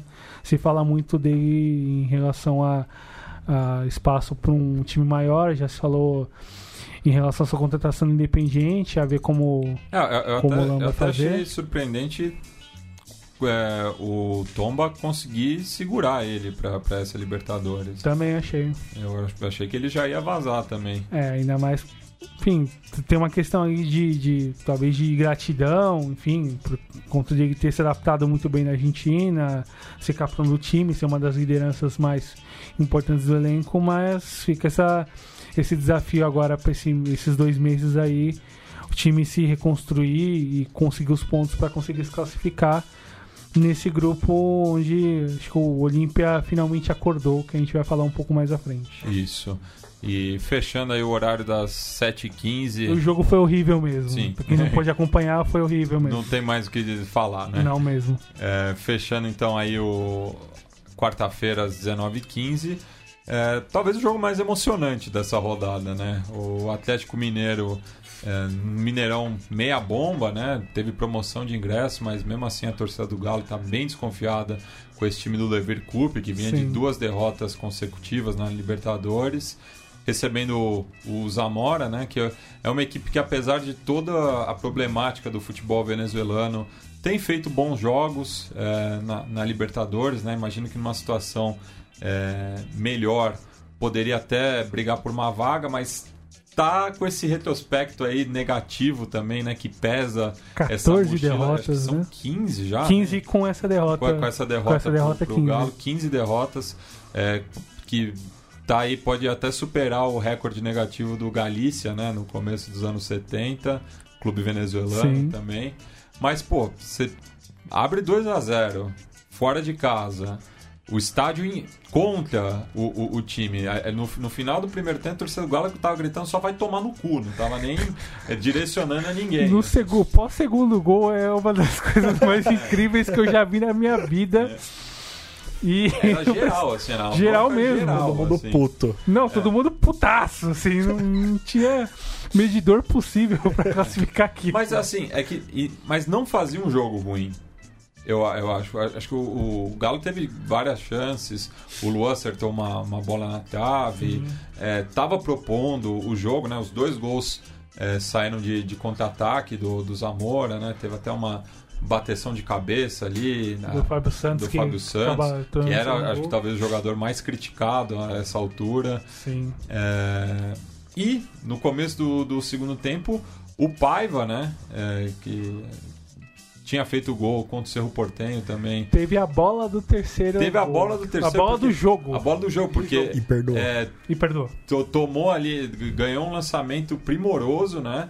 Tirou o Vitor da jogada, tá certo que ficou um pouco sem ângulo, assim, mas ainda tinha tempo para trabalhar a bola, mas ele foi muito E afoito. tinha um jogador chegando de Também. caso o ângulo fechou, rola pro meio que eu tô chegando sozinho de É. frente com o gol. Mas mesmo assim, fechou o ângulo, mas ele ainda tinha, tinha campo pra pra avançar, né? Pra Sim. buscar uma melhor situação. Perdeu esse gol. Na sequência, o Luan, é, numa boa jogada, é, encontra o. E o que correu o Michael Luan Bolt, nesse segundo tempo, hein? É, que, É quando não corre. é, Pois é. que né? dá um testaço é, impressionante, né? Sim. Depois, outra boa jogada do Luan, ali num bate-rebate, o Boa Ricardo Oliveira no- acaba chutando e ele fede a gol, né? Desvia no Vinícius Góes e entra. Sim. Aí o. O Zamora tem um jogador expulso, o Hernandes, que é, tomou dois cartões com diferença de menos de 20 um minutos. pênalti absolutamente bizarro. Não, é, e depois o, é, comete o pênalti, já com Sim. o Zamora com um a menos. E o Fábio Santos, com muita personalidade, pega a bola Culhão, e manda, e manda pra gol. Sim, sim. Porque é, mesmo com o empate, a situação do Galo ia ficar muito difícil. É, Mas acho, ainda tá difícil. Não, né? ainda tá difícil, mas imagina se Ah, empatasse. já então. era. É. pois, pois é, acho que o. Ainda mais fazendo dois jogos Dois fora. Pra quem gosta de, de comentar coletiva, acho que as coletivas do River representam muito o que é o Atlético hoje. Enfim, a gente faz muitas críticas em relação ao Oliveira nos bastidores do programa, enfim, pelas passagens deles nos nossos clubes que torcemos, mas enfim, é, já deu em relação ao que o Oliveira pode oferecer. O time regride cada vez mais a cada jogo, e isso não é um comentário Não, novo. é- não é, não, é, não é sustentável manter o Levi. Você tem que, vai ter que Em pensar. nenhum contexto, em nenhum É. contexto. Em nenhum Assim, contexto. não- não- nada contra, mas deu, né? Deu, Já deu. é, já, já deu faz tempo. Pior que já deu Ele faz tá tempo. esticando, tá esticando. É. tá esticando. É, E- tá, tá queimando todo o capital Sim, sim. de, de afeto que a torcida tem por ele. né? então, é triste você ver que ele tá, tá sendo. Ele vai acabar sendo escorraçado do clube. Que tal, eu acho que talvez aí. Que ele do- tenha mais identificação. É, do, do- do- dos clubes de massa no futebol brasileiro, né? Talvez ele tenha maior identificação com o Atlético Mineiro e com É. o Santa Cruz, mas aí acaba fechando as portas, né? Sim. É, é é- eu acho triste isso. Ele saber hora de parar. Eu odeio aposentar alguém. É. Mas tem hora que você tem que saber a hora de parar. Ele- acho que, se não me engano, ele tinha voltado do Japão falando que ia aposentar. Tinha ficado um tempinho em casa e foram Sim. buscar ele. É, porque o, o, o Galo no passado teve aquela toda a situação com o Oswaldinho, aí o Thiago Largue não conseguiu Não- não virou. segurar. É, porque os caras, os caras queimaram o lag de ponta a ponta. Até no É. melhor momento do Atlético no brasileiro, quando ensaiou ali pra tentar Entrar na G4 fe- e brigar pelo título, os caras rifaram ele no momento quando o time oscilou, enfim, acabou sendo queimado. E o Levir vem pro Atlético depois de ter sido demitido no Japão. Sim, sim. E ele veio falando, parei. Sim, E, e- e foi, sei lá, é, é- é duro. É, sim. é- é bastante. difícil, difícil. Bastante, bastante. Bem, e antes de passar para os jogos da- das nove e meia, vamos falar brevemente aqui de outros dois confrontos da Sul-Americana na quarta. É, o- talvez o mais curioso aí, né, do Independente recebendo o Deportivo Binacional. Temos um racista aqui que pode falar um pouco sobre a, sobre a galhofa em relação a esse jogo. Independente jogou, nem tô sabendo. É, Pois é. acho que é a melhor resposta. né? É, entendi. É, mas foi, né? O time ali de Desaguadeiro, é, no departamento de Puno, fronteira com a Bolívia, por isso o nome, né? E que vem fazendo uma grande campanha na Liga Uno, né? É, ganhou a Copa Peru em 2017, que garantiu o acesso, e já na primeira temporada na Elite confirmou aí a classificação para Sula, E né? na segunda é vice-líder agora, a um ponto atrás do Sporting Cristal. Mas tomou uma cacetada do Independente, Sim. devido justamente à diferença né, do, do- dos clubes. desnível, né? Sim. Independente que é, tá brigando, tá defendendo o título, né? Não pôde jogar no passado.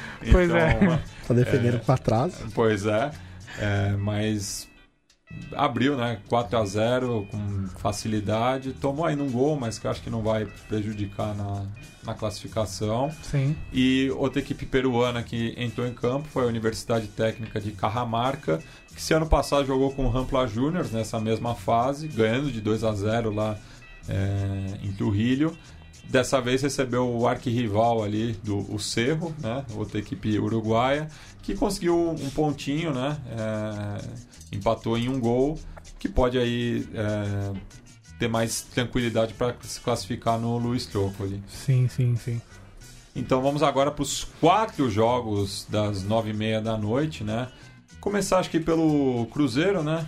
Esse jogo, confesso, estava bem de rabo de olho, assim. O Cruzeiro mal foi ameaçado, ainda não foi vazado nessa Libertadores, né? O Fábio três jogos sem sofrer gols.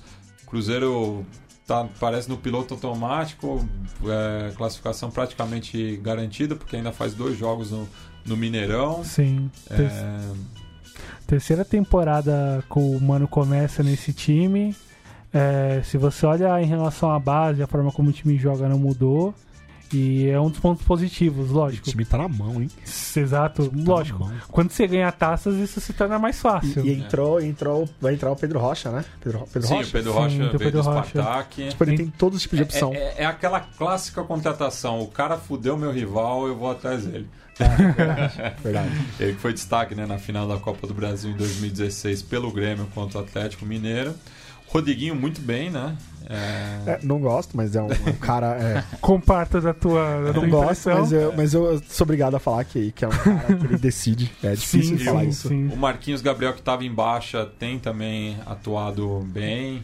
Robinho bem. ah, acho que o, o Cruzeiro Manteve a base, manteve, né? manteve a base. A de- defesa ali, ó, Léo, Edilson, Dedé, o Henrique na cabeça de O área. Dodô é um bom, bom reforço aí pela lateral esquerda. Acho que muito mais, mais jogador que o Egídio. Sim, sim. Se sem sim, sim. comparável, né? E daí ainda tem opção no banco, né? O Rafinha. Sim, Então, é o um elenco, Raniel. elenco bem corpado. É um time que que dá pra, é pra você ficar de olho. Mas eu acho que Sim, eu- sim. uma coisa que eu questiono no, no Cruzeiro é- é a faixa etária, né? Um time já, Já é mais muito maduro. trintão. Mas é. E é- eu vejo na. É, tem esse lado.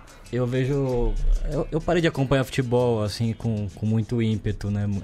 Há um, sei lá, de um ano pra cá, mas os jogos que eu vi, pelo menos essa semana e também com o Racing, são jogos muito. Que precisa de ter uma molecada, é um jogo de muita correria, né? Pelo menos você tem que ter uns 4 ou 5 moleques pra correr, senão você não consegue chegar. Senão você não anda. É, pela, pela forma como o Mano pensa, o Cruzeiro é pra justamente não exigir desses caras que corram tanto. É um time muito mais posicionado, que ocupa, procura ocupar um pouco mais a faixa aí no sistema defensivo, sai na boa, agride com, com gente, mas não precisa pressionar subir toda hora. Afinal, você tem um jogador, o centroavante, seu, seu centroavante tem 35 anos, vem de lesão O Rodriguinho grave. também não é aquele cara que tem aquela intensidade tão não forte. tem, não- a gente viu isso no Corinthians O meio muitas campo vezes. um pouco lento também. Meio de campo um pouco mais de, de trocar passes e reter a bola, tentar acelerar mais pelos lados, mas com, com, com mais circulação do que com velocidade. E, bom, acho que é bastante claro nesse momento que o Cruzeiro já começa a se destacar projetando para as fases seguintes da Libertadores, deve classificar com bastante tranquilidade nesse grupo. Em relação ao Emelec, mais pressão para o Mariano Sosso, que, enfim, tem um time de nível inferior em relação aos outros Emelecs nas outras Libertadores que a gente chegou a comentar há alguns programas atrás. A adição do, do Brian Cabeças, de grande destaque naquela Independente Del Vale, eh, é um jogador que pode aportar bastante, mas ainda falta mais gente aqui no meio. Eh, destaque pro, pro, pro Romário Caicedo, bom lateral, mas com, com pouca gente ali para jogar lugar ali quando ele passa pro ataque. E, enfim, acho que o grupo ainda tá em aberto, principalmente pelo outro jogo do É. grupo que a gente vai comentar mais à frente. Ah, agora mesmo, porque foi no Opa. mesmo horário. Exatamente, obrigado, Matias. Acabei É. confundindo dias. É, tivemos aí o jogo entre o Deportivo Lara recebendo o Huracan, né, no estádio metropolitano ali na- no estado de Barquisimeto, é, na Venezuela, ainda com, é, com portões fechados por conta do, dos incidentes ali. Acho até que a Comembol exagerou um pouco, né, naquele jogo contra o Corinthians. Sim, Foi arremessado lá, um copo, ah, ah, alguns objetos assim, não, não justifica dois jogos pensar que o, o, o River pegou só dois jogos também, assim, é, do- é essa, desproporcional. a senha de punição da, da senhora Comebol. É, mas o Huracan mal, é, desde a saída do Alfaro, assim como o Godoy Cruz, o time se desencontrou em 2019. Uma vitória apenas aí, né, na volta do turco Mohamed. Sim. que mandou um armênio para campo, né? O Briasco Belequian. Uma confusão aí. Será saber. que teve problemas no vestiário entre o É. turco e o armênio? Armênio, claro, questão de dos antepassados, né? Sim, Jogador sim, é bom na. Argentina Claro, e criado no, no, no, no, no Globo, né? Sim. O Turco Mohamed, que, que eu acho até bom treinador, fez bons trabalhos. Acho que um, a gente mais lembra o Tijuana, né? Que teve a ponto de É. tirar o, o Atlético Mineiro. É, no México também. É no... Então ele foi pro Celta de Vigo, né? Um time que eu tenho muito carinho, né? Time do meu avô. Ele começou a temporada e foi muito mal, né? O Celta tá brigando pra não cair, tá na, tá na zona de rebaixamento. Já trocou de técnico duas vezes, mas. Ele que saiu também do, do Monterrey, perdendo a final pro Tigres, né? Lá, lá no México, o principal- o clássico Régio Montano, inclusive. Então acabou saindo meio queimado também. É, e vai queimando bastante todo, todo o capital que ele criou. que ele criou, não só profissionalmente no México, mas principalmente no clube que ele torce, né? É, e ele que Ele ele que nasceu tem em uma- Parque, Parque Patrício. É, né? e, e ele já Sim. tinha tido uma primeira passagem muito ruim como Sim. treinador então, do é- Huracan. Eu não acho ele exatamente bom. Mas. é, tem, tem, tem que se reciclar, né? Assim, Estudar, não Sim. tem jeito. Porque você vê que, que os times dele começam bem e caem. Desse- dessa vez não teve nem isso. Ele, e o time não, não anda, não anda. É, é, es- esperar o recesso, treinar e ver se volta melhor.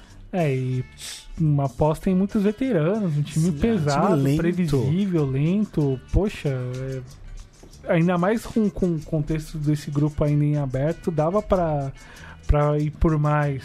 Dava de repente na, na rodada anterior ter buscado a vitória contra o Emelec. Assim, teve chances pra chegar, mas é uma questão um pouco de apostas aí do, do, do turco em relação aos, aos mais veteranos e acho que isso É. vem custando bastante pontos nesse O, campeonato. o, o alento é que vai é, fazer os dois confrontos diretos aí pela segunda vaga é, no Parque Patrícios. Sim. Então daí isso tira tá- talvez jogando com a torcida a favor, É, confrontos diretos, né? é, po- po- possa reverter nesse contexto, né? Sim. É, pensando ainda que o, o Lara vai fazer o único jogo em casa contra o Cruzeiro e o Emelec também vai jogar duas Duas fora. fora, é. É. Tem esse lado também que pode ajudar Também bastante. contra o Cruzeiro, vai visitar o Cruzeiro no, no Mineirão. Sim, é, mas já ver como, como o Globo vai se, se rearranjar. Enfim, já tem jogo essa semana, enfim. Precisa responder rápido e talvez o Mohamed não chegue até lá, eu acho. É, tá situação periclitante. O Huracan que precisa né, de uma vitória contra o Atlético Tucumã é, no domingo para ainda sonhar com uma vaga na Sul-Americana do, do ano que vem, né? E pouco antes da final do ano passado, o time estava em quarto lugar na, na Superliga. Veja É. só o, O- a virada. hoje é o né? décimo segundo. Pois é. Incrível virada ruim que o clube vem vivendo, que o time vem vivendo Saída do ano. Alfaro, né? É. Usou muito. Sim, Sim. bastante. É, e agora vamos para Ibagué, é, onde o Tolima cedeu o empate para o Jorge Wilstermann, né? Situação difícil aí também para os Pirraus, enquanto que o Aviador aí vai sonhando, né? Porque dois jogos fora, é, empatou com o Boca em casa na primeira rodada, daí tomou uma taulitada do Atlético, mas empatou com o Tolima, é, pode também aí brigar nesse grupo aí que o Atlético tá favorito, deslanchando. né? Sim. É, enfim. Que sorte do Boca, hein? É, Meu Deus, hein? Pega um, um grupo mais pesado, podia balançar, viu? Não, sim. Podia, mas. Ano passado, por exemplo. Sim. Sim. Que é mais o. Era um jogo bem desenhado pro Tolima, fez 1x0, fez 2x0 ali jogando bem, ah, postando bastante no seu centroavante, o Marco Pérez, um atacante ali que a, que a torcida tem muito em conta. Enfim, já tem algumas temporadas no clube colombiano. Campeão ano passado. Sim, né? sim, foi um dos artilheiros do finalização, se não me engano. E. Ah, ano passado, a temporada toda, ele fez 19 gols. Sim, fez 17 só no. Quase uma média de 0,5 por jogo. Sim. E, enfim, du- durante o jogo ali teve condição até para aumentar o placar, mas faltou um pouco mais de atenção ali no, no da segunda etapa, tomou um empate. E acho que terrível, dois pontos perdidos que vão, acho que talvez decidiram, já direcionaram o resultado desse grupo para os colombianos. Ah, vamos ver como é que vai ser o retorno. Tem um jogo em casa para fazer Com, Com- Boca. com o Boca Juniors, ah, que será na, Da, da, na quinta na rodada. quinta rodada, isso. Exato. E vamos ver como é que. Visita agora o Atlético Paranaense Sim. e recebe o Boca e termina em Cochabamba com o Jorge Wilson. né? Sim, vai precisar hum, tentar. Vai precisar de, de no mínimo quatro pontos ali enfim, tentar negociar lá em Cochabamba ver o que que pode fazer contra o aviador. Mas dois pontos que vão fazer muita falta. Isso. E por fim, acho que o grande jogo da- dessa, dessa rodada, é, duas camisas pesadíssimas, né? O Penharol visitando o Flamengo, fazia 20 anos, né? Em jogos oficiais, desde aquela Mercosul semifinal de 99. Teve o amistoso em 2006, que o, Sim. no centenário o, o Carboneiro venceu por 2 a 1 se eu não me engano. Que ano foi aquela briga? Foi 99, 99, justamente. a semifinal. Foi, foi na, na volta. Sim. O Flamengo goleou no Maracanã, acho que Foi foi 3x0. 3x0 e 3x1. Não, e o acho. Penharol ganhou a volta por 3x2. 3x2, exato, É. exato. O jogo acabou com, com o jogo tava acabando, os flamenguistas É. já se direcionando pro Túnez, olhando o apito final. até o Bengotia, que não à toa tem um apelido de professor, foi pra cima, né? Pois, pois é, pois é, pois é. Todo mundo empurrou o elenco do Flamengo para o vestiário. Jornalista, Varreu, né? Nossa. Mas- Gandula. Gandula, Mas daí já- o goleiro reserva, sempre entidade Ah, mista. sempre, sempre, sempre. Mas daí já tinha, né? Essa, essa lembrança, né? Será que o Ceboja tava nessa briga? Olha, Fica a pergunta. é, é, deixa eu só, só puxar. Fica a dúvida, hein? Eu- o que eu lembro desse jogo é que o, o Lugano certa vez declarou, né? Ele formado no Nacional, mas já declarou quando chegou no São Paulo que era torcedor do Penharol. E que inclusive teve duas situações que ele foi ao centenário torcer pelo Mancha e que acabou xingando ex-companheiros dele no São Paulo, né? O Ceni na final da Comembol de 94, aquela goleada Quer dizer, na volta o, o Penharol venceu por 3 a 0 Sim. mas o jogo de ida tinha sido 6 a 1 É, Inclusive completa 25 anos é, no segundo semestre. E o Fabão, que estava presente no Flamengo nesse jogo. Nossa. Meu Deus, cara. Então que o Lugano ficou gritando ali na- no alambrado para pegar ali os, os, os flamenguistas. E o Romário não estava mais. Assim, Pois tinha, é. tinha tretado lá do, no jogo do Flamengo no Brasileiro e foi demitido sumariamente é. pela dirigência da Mas, época. ó, Doug, o, o Cebola já estreou profissionalmente pelo, pelo Penharol em 2002. Então Ah. a- ainda não tá. Nem como Gandula, Gandula. será? Ah, talvez, Gandula. podia ser alcança Gandula? pelotas. É. É, que só, também foi a pronta das suas, né? Ah, sempre, sempre, É. sempre. Mas enfim, um jogo muito esperado aí, né? Duas camisas pesadíssimas. É, teve toda a tensão prévia ali, né? É, ali entre o Leme e Copacabana. É, acho que não, não cabe aqui a gente discutir, porque precisaria, sei lá, um programa Precisa de um programa pra isso, né? para isso, né? É, mas ao que tudo ao que tudo aponta, houve ali um problema de logística, né? Porque passou um ônibus excursão do Flamengo na frente da concentração do Penharol e daí aquela coisa, né? Provocação, a Provocação coisa ruim, controlou. o pessoal que sai do ônibus, enfim. É, e gerou. E a torcida do Flamengo nos últimos tempos, nos jogos internacionais, tem criado essa A atmosfera. ver como vai ser lá. Lá volta, é. Ah, Quem mas é vai curio- ter coragem de. Mas não vai, daí, daí eu acho que não vão, né? É, mas, mas, mas quem que brigou não vai. É, Quem então. brigou não vai. Pois Quem é. vai ter coragem? Pois é. Não, quem é curioso que eu, ano passado eu fui ver Racing e Vasco lá no Rio e o ponto de encontro foi no mesmo lugar, ali no, no Leme, num hotel do Leme. Então já é meio sabido, assim. É. Deve, ser, a- deve ser até a polícia que deve passar esse, É. esse esquema, né? Até porque, é, tanto para São Januário e para Maracanã, os dois ali na Zona Norte, Sim. é meio. tal- Talvez seja o meio caminho, né? Mas aí tem dois lados, né? Um que o pessoal que vai fazer uma viagem de visitante pro Rio de Janeiro Quer curtir. vai curtir o lógico. dia. E eu lembro que quando eu fui, torcida do Racing ficou bebendo o dia Praia inteiro. o dia inteiro Chegou e no jogo todo mundo já mamado. Há dois anos também teve o, o Nacional, quando foi eliminado pelo Botafogo nas oitavas de final, também teve confusão. Daí no dia seguinte a partida, né? Sim. Daí questão também de comerciante, assim. E o Rio, acho que depois da Copa do Mundo e da Olimpíada, assim, Tá, tá estranho. tá, tá, Tá rescaldado, bastante, assim, tá. né? Teve o caso do, O Nacional teve uma briga lá também no, É. no, no centro. É, do o jogador de futsal argentino que morreu de, em férias também. Sim. Então, é, os cariocas têm pesado um pouco na xenofobia Sim, sim. também, né? Sim, A sim, final da Sul-Americana. Ah, que a gente citou bastante naquele final de 17, né? é. Enfim. É, mas eu, eu acho que essa tensão não entrou em campo. Eu acho que até é, o Ceboja e o Diego, né, que se conhecem do Atlético de Madrid. é, Seguraram. ali. seguraram um pouco a onda, eu acho. O, jo- o jogo foi, claro, brigado, como é um jogo de Libertadores, mas eu acho que não foi excessivo, assim. Acho que quem acabou entrando um pouco na pilha foi o Gabigol, que a expulsão dele foi Tola. ridícula. Estúpida. É, no, no momento que o Flamengo mais precisava dele inteiro em campo. Aliás, ele e o Bruno Henrique muito mal nesse jogo, né? E foi estranha a inversão, porque o, a- o lance acontece quando o Abel manda inverter os dois, o Gabriel vai pra ponta e o Bruno por dentro. E é um lance anterior, acho que o Penharol rouba a bola, que o Flamengo já tá assim, engatilhado pra contra-atacar, com o Gabriel na beirada com o Bruno por dentro.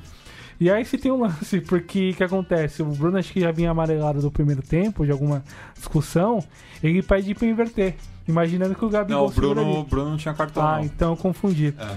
E Quem, quem tinha cartão era o Cuejar, naquele lance de Uhum. contra-ataque. E o Diego, justamente. Sim. E pede pra inverter, provavelmente apostando na bola aérea. Apostando no, no jogo aéreo melhor do, do Bruno em relação ao Gabigol. Que denuncia bastante também a forma como bem pensada do Diego Lopes na parte estratégica de montar a equipe, que sofreu críticas no jogo do no primeiro jogo com a IDO, time, time muito previsível, não conseguia sair de trás melhorou um pouco pensando com o Cebolinha por dentro, mas com jogadores velozes pelos lados. Eu, gost, eu, eu gostei também do, do doble 5 que ele mandou, né? Do Gargano e do Guzmán Pereira. E aí foi inteligente e, e conseguiu. neutralizou tirar... o meio do Flamengo, que é, e... que, que, é um meio mais lento, né? Que conduz muita bola. Então você coloca ali dois carrapatos, que nem esses dois passar. jogadores, não, não, vai, passar. não vai passar. E com dois jogadores que se complementam. O Guzmán é um ótimo recuperador de bola. Mas o Gargano é bom passador. É. E principalmente para acionar o jogo pelos lados, para apostar nos pibes, no, no, no, no Brian Fernandes e no, no Canobi ali para agredir. E apostou isso durante o jogo inteiro até perceber, até farejar sangue, até beleza. Os caras não estão conseguindo chegar, só chegaram aquela bola do Bruno Henrique ali que o, que o, que o Dawson conseguiu defender duas vezes.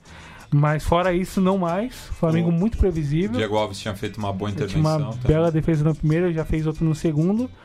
Farejou sangue, veio expulsão, falou, beleza, agora eu vou agora bancar. É o crime. Agora é o crime com, com o meu, com meu 9 ali pra, pra segurar uma bola na frente e apostar numa bola aérea. Que veio do melhor cruzador que é o Lucas Hernandes para achar o Viatri com uma cabeçada de manual. Que né? eu tinha achado estranho a não escalação dele desde o começo, mas eu acho que justamente o Diego Lopes estava pensando. pensando nisso, assim. Eu... Porque ele foi muito bem no, no jogo contra o São José sim, de Oruro. É, trouxe um pouco essa confiança, né? Lembrando que Penharol, ele não, não vencia um jogo de Libertadores fora de casa desde 2013, né, na estreia contra o Iquique, uhum. em, na, naquela ocasião. E não vencia no Brasil desde 2011, naquela virada contra o, contra o Inter nas oitavas de final. O jogo que o Martinucci comeu a bola. Sim, sim, mas o Memo Lopes foi muito sagaz na, na, na, parte estratégica e ganhou um jogo pro, pro Penharol em que pese a, a lentidão e a, e a pre, forma como o Flamengo foi tão previsível e o Abel vem sofrendo críticas por isso, ficou com uma substituição a fazer poderia ter apostado no Arrascaeta. É, isso que não dá para entender. Que não dá para entender mesmo. É um jogador que não.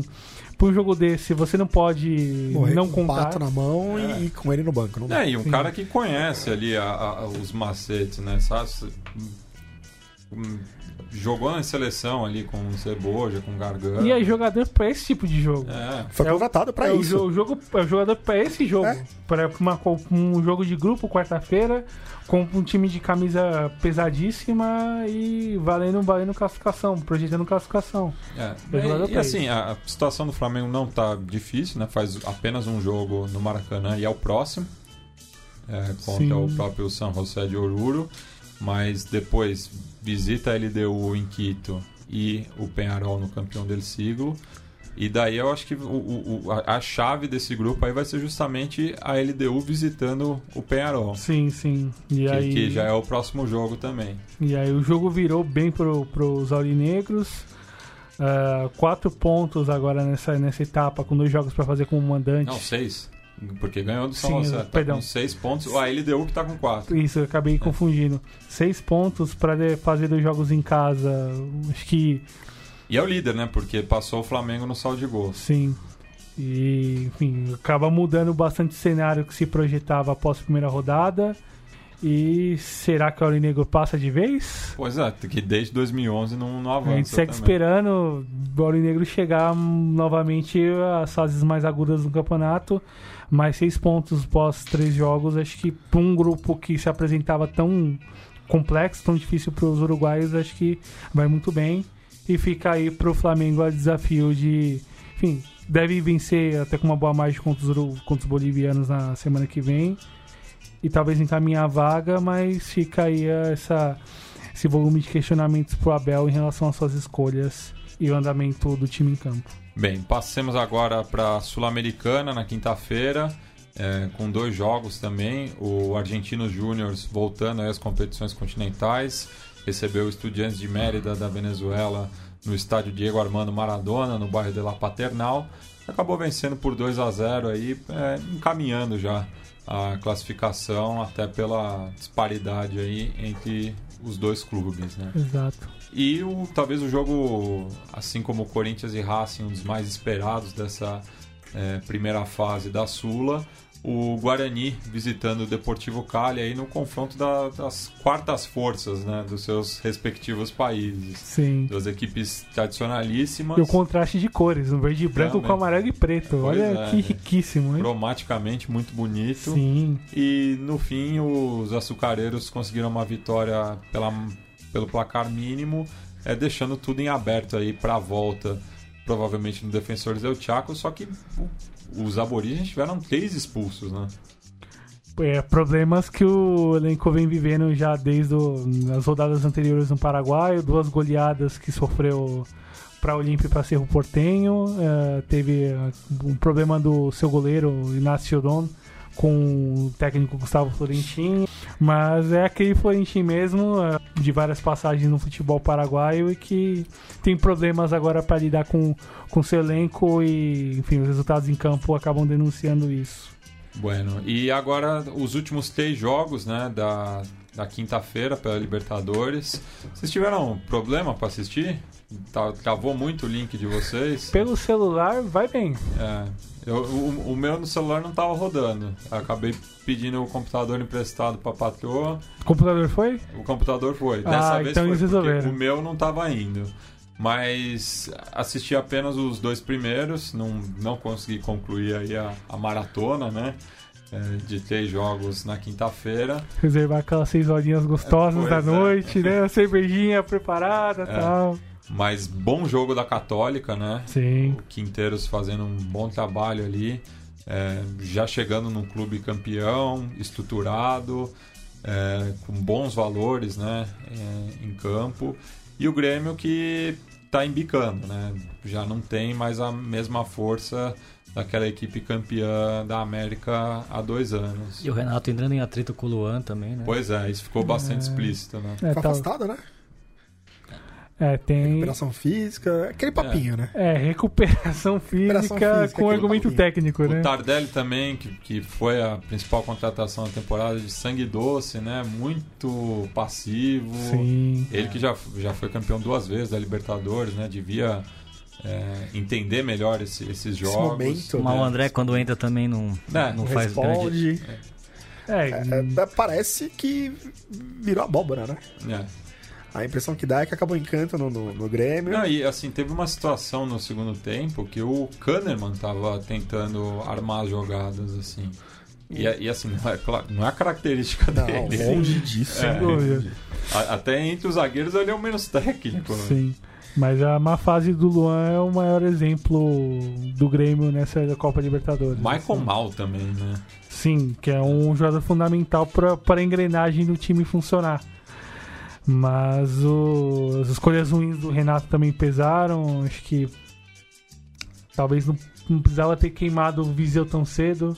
Acho que poderia era um jogo talvez que poderia ter entrado com o Viseu ali na frente para tentar incomodar um pouco mais a defesa, em posição física, de repente dar mais tempo para ele de repente fazer gols ali, tentar se se, se melhorar a tecnicamente imagem. é melhor, É. né, mas... Em relação ao André, sem dúvida. Sim, sim, sim.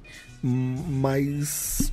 Não sei, não, não, não virou ainda. Não, e- Só que ele tinha que insistir mais, concordo, tinha que insistir É, mais, e- porque o André é. também. O André não tá virando até o quê? Um ano? e Dois, praticamente. E a, e a mesma relação do Marinho também, né? Porque Sim. daí entra o, o- ele coloca o Jean-Pierre e o Alisson também. O Alisson que também é, foi o Coringa do, do, do Grêmio ano passado, né? Até chegar na, na semifinal. Mas também faz tempo que não, Não apresenta. não apresenta nada. Sim. É, e aí fica a questão de ter que buscar no, no- no segundo turno os pontos necessários para se classificar. Ainda acho bastante. Ainda acho possível, mas Hum, não com, com sei. Católica em melhora técnica, em, em resultado de desempenho, crescendo bem no, no chileno e indo bem na- nessa parte de Copa Libertadores, o Libertar O Liberta tá bem absoluto, sólido, né? muito sólido, mesmo com troca de técnico e da forma como foi a troca, que momento. Pois é. Que a gente não vai entrar muito no assunto aqui, mas enfim. Tá o chamou, né? De... E tal chamou que, é, que pensa o, a forma como o time joga completamente oposta do, do Leonel Álvares. E o time conseguiu reagir bem. Jogou ontem sem o Taquara. Mas o Recalde substituiu muito bem, é bem jogando bem na, nas ligas no, no, no Campeonato Paraguaio. 2 a 0 que poderia ter sido muito mais nesse caso, mas falando em relação ao jogo do Católica, fica bastante um ponto bastante positivo pro Quinteiros, até pro próprio andamento é porque os principais jogadores do elenco não saíram. Assim, a manutenção da base é fundamental para esse momento esportivo e, e, institucional do Católica positivo. É, manutenção de Tour é fundamental, o goleiro mais importante do futebol nacional, no caso ele é um boliviano, goleiro de ótimo nível. O Auer ali no meio de campo, ex-Racing, e foi outro elemento fundamental na, na conquista do chileno pelo Católica. A manutenção do Bonanote também é importante. Foi Zalida, o Pucci. O Chapa foi Zalida, é, o Pucci que chegou, né? que enfim, um jogador ali para desequilibrar no, no, ataque que faltou isso ano passado pro Ben São José e que o Quinteiros vem conseguindo aproveitar muito bem, seis pontos e com uma boa campanha em casa, com grandes chances de acho que já encaminhar a classificação ali na ali na quarta rodada Aliás, na quinta rodada, quando pega o Central fora de casa, provavelmente Central já, já eliminado, já sem coisas a se preocupar no campeonato e com boas chances de garantir a vaga ali. É. O que é terrível pro Grêmio, né? E no outro jogo do grupo, é, às 9 horas, né? O Libertar confirmou 100%, recebendo o Rosário Central. É, os Canajas nenhum momento Nossa. ameaçaram, né? Então, de treinador novo aí, ofensivo. o, o Diego, Diego Coca, Coca, e acabaram contando com o antigo treinador, né? O, o Chamou. Sim. É, mas enfim, muito mal ainda, né? Terrível. O Rosário Central que ganhou um jogo também só em 2019. Um momento uhum. muito triste para os dois times de Rosário, né? É. Uma Sim. decadência institucional do Central o, e do News. O News que foi eliminado por um time da terceira divisão argentina, Amador, na Copa Argentina. Né? Sim. Tem muitos problemas econômicos, né? Dois times que revelaram muitos jogadores. E... Foi, só, só fez jogo do News que deu, deu, deu briga, né? Sim. Foi. Foi eu, jogo do eu, vi, eu vi por cima. É. Jogaram uma privada no policial. É. Que coisa bizarra. pois é. Nossa. Enfim, grande resultado do Libertar, confirmar o grande momento que o time vive a nível continental. Recalde muito bem, fez um dos gols. Uh, time ofensivamente tem boa, bons valores, o caso do Adem Martinez do Demônio Bareiro também, que poderia ter feito mais gols ontem, mas enfim, por, por um certo preciosismo não, não, não fez mais. Uh, nove pontos, já bastante caminhado num grupo mais difícil, que a gente já comentava há algum tempo e se confirma agora pro Grêmio e não pro Libertar em relação aos resultados. Esperava-se o contrário, né? Sim. Esperava-se o contrário. Esperava-se o Grêmio dominando e o Libertar suando. Sim. E, e, aí fica agora pro, pro outro lado, pro central, aí, aí uma pergunta que a gente faz em relação à canteira, que é uma canteira que produz bastante. É, os caras torraram o dinheiro do Chervi e do Lo Celso no Rianho. Pois é. Meu Deus. Assim, mas a, a, saída do, do Marco Ruben, essa altura da carreira, mostra que ele já devia estar de saco cheio, assim. Do, é. E, e a saída do, do Balsa, grande ídolo a, for, a forma como ele saiu, foi, né? a forma como ele saiu, tipo, mesmo depois de ganhar um título improvável, é. né, que a Copa Argentina era muito improvável, o Central ganhou. Ele sai me quer falando firme contra muita gente lá dentro, é. enfim. Mas até e um emblema, né? Sim. Mas até a forma que o Rubens saiu por empréstimo não foi venda, tipo, ficou meio estranho. Você, você, você vê que tem algum tipo de problema muito grave ali dentro. É. O ambiente tóxico, é. né? Sim.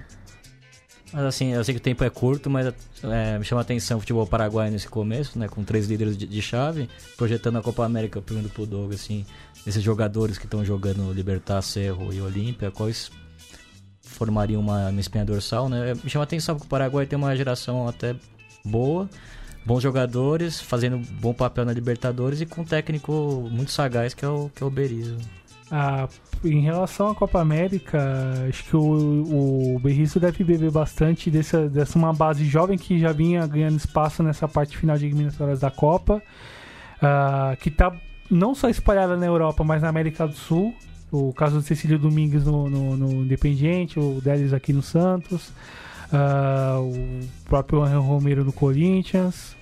Mas eh, em relação ao futebol local mesmo, o nome que me salta os olhos é o Arzamendia, lateral esquerdo, que enfim, já comentei no começo, um lateral de muito bom, de uma, uma ótima projeção técnica e de futuro que ele tem. Uh, lembra um pouco, mal comparando, um lateral de, de começo de carreira com maior potência física, lembra um, um, alguns aspectos, sem comparar, longe de comparar, mas lembra um pouquinho assim o começo de carreira do, do, do Zé Roberto, pela, pela Tinha que ser falado do Tiki Arce. Né? Não, não, não. Pela, pela, poten, pela potência física, até porque o Tiki Arce era meio, mais meio campista, Sim, que sim, acabou é. sendo adaptado. O Azemendia lateral, lateral mesmo.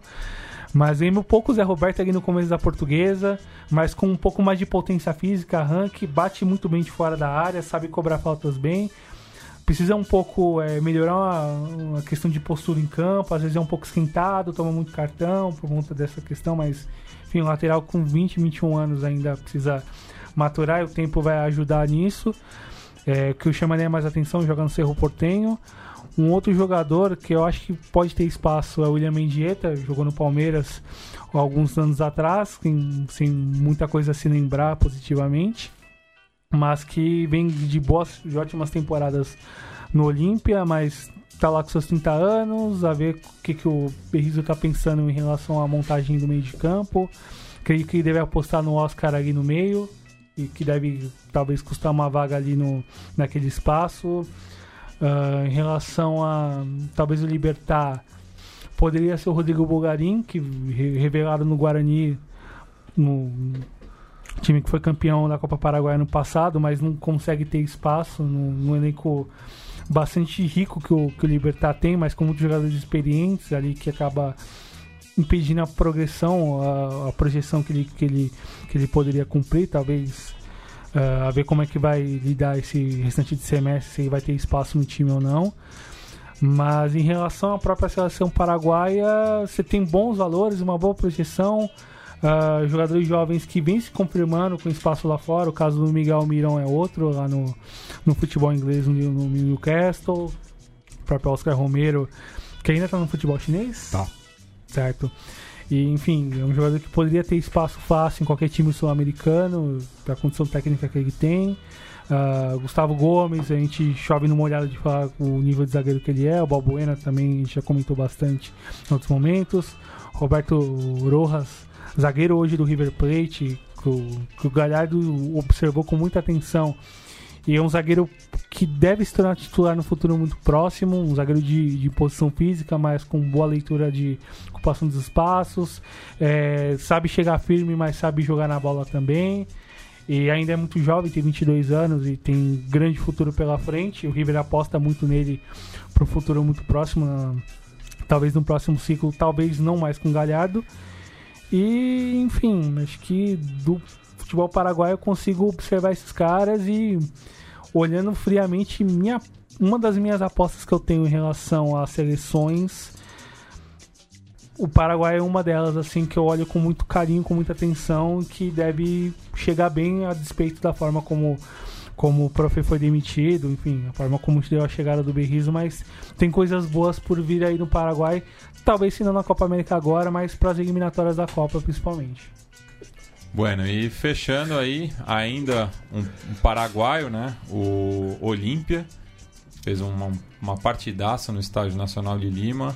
Roque Santa Cruz voltou a marcar um gol eh, pelo decano depois de 20 anos. Ele mesmo. Ele que foi às redes na abertura da edição de 99 no Clássico Paraguaio.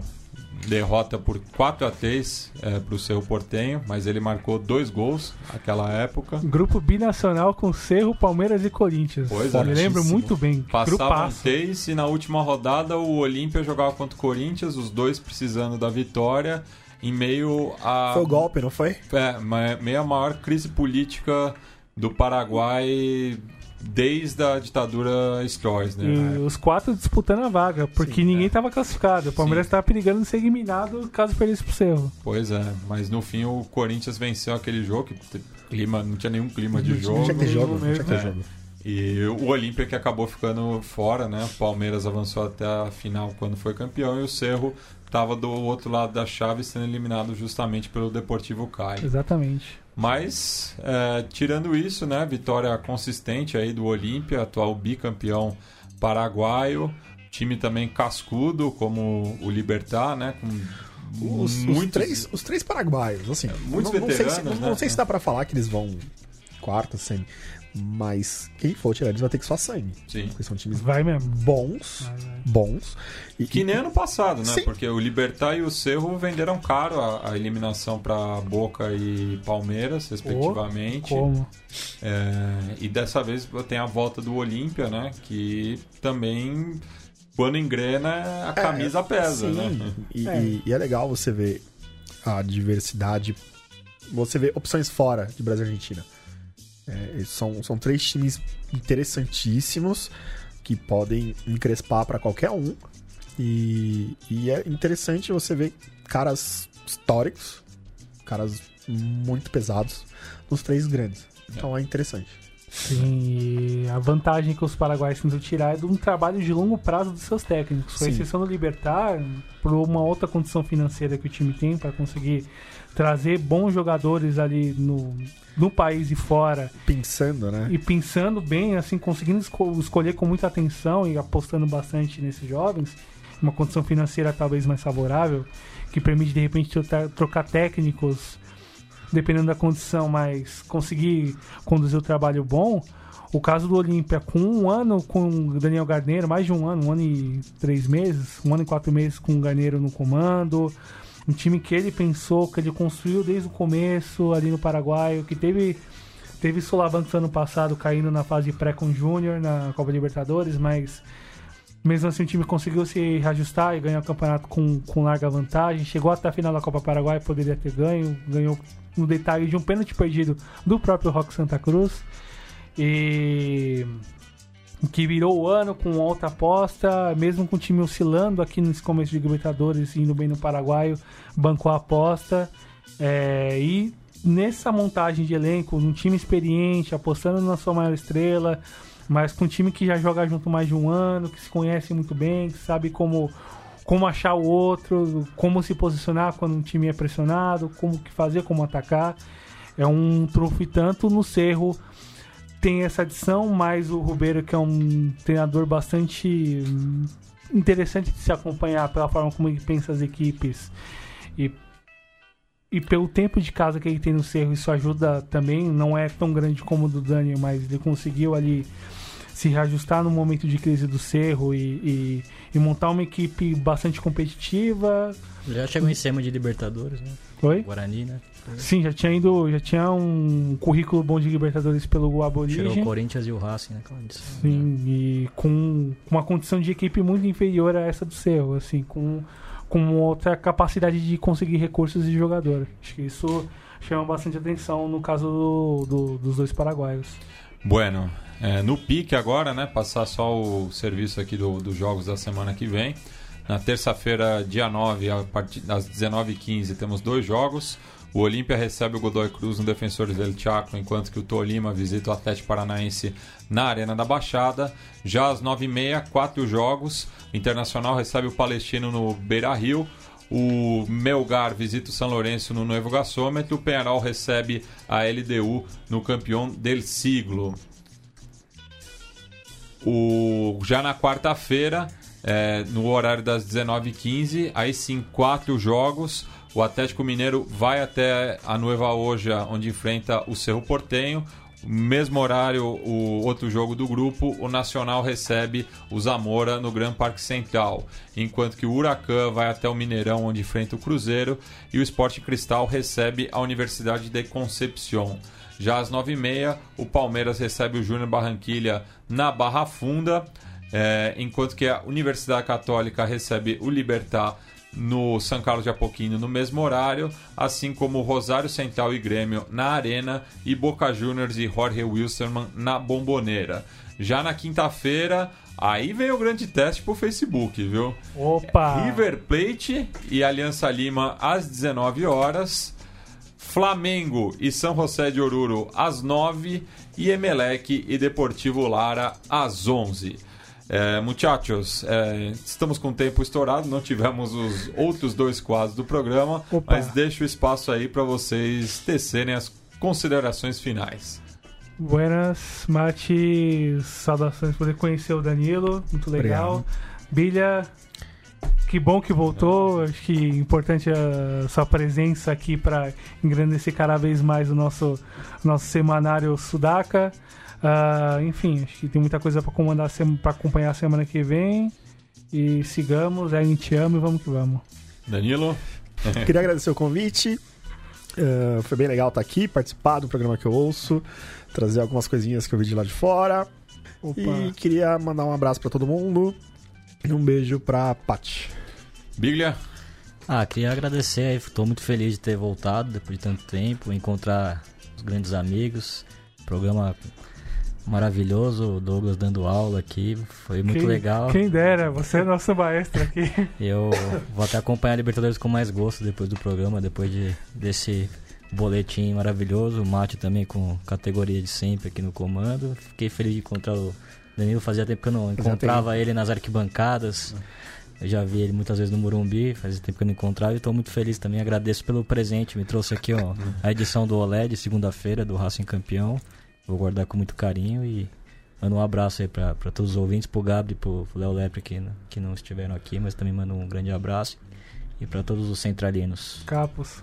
Bueno, Biglia, e a música de encerramento fica com você, né? Já que ontem faleceu em Madi o José Alberto Garcia Gajo, mas que tinha o nome artístico de Alberto Cortés. é, e que tem uma música dele que marcou né, a, a nossa geração aí de amantes do futebol argentino, principalmente, é, que cresceu né, vendo o Simplesmente Full Na condução do Quick Wolf. né, Programaço. Grande programa. Não sei se tá no ar ainda na Argentina, acho que sim. Tá, ainda tá. É um né? programa do Kiki Wolf, foi lateral da Argentina na Copa de 74, né, na cria do Racing, jogou no Real Madrid. Capitão em 74, né?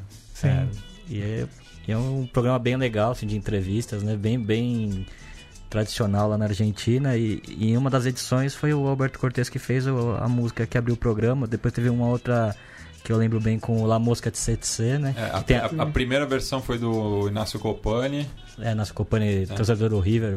e É, do Excursionistas, Do doble camiseta. Ele que tem várias músicas em homenagem aos ídolos do River. É, tem, uma, tem uma também que é bem legal com o Memphis La Bluseira, é, do falecido, que o grande vocalista, o Adriano Otero, que morreu no acidente de carro, torcedor do Vélez. Baita. E, e essa versão do Alberto Cortez é a que eu mais gostava, um tangão bonito, É. né? É O Alberto Cortez que E eu conheci. acho que foi justamente nessa, nessa época da ESPN Internacional.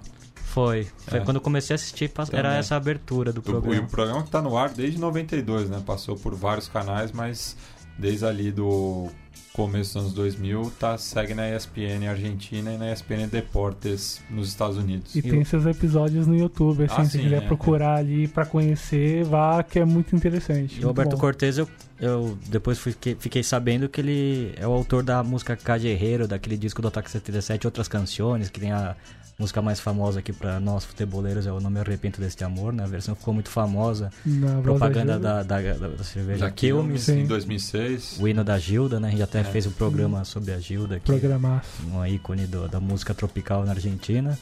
E outras versões do Roberto Carlos, Legião Urbana, e tem o Alberto Cortez nesse disco com o Cajerreiro, um, um poeta, um cara que. Tem a Janete também. Tem a Janete, tem Ramones, tem Johnny Rivers. É um É. disco bem. O Sandro, um disco bem, bem legal do ataque, assim, que homenageia a música argentina e também o rock and roll. Foge um pouco do, do rock and roll, essas lindas versões.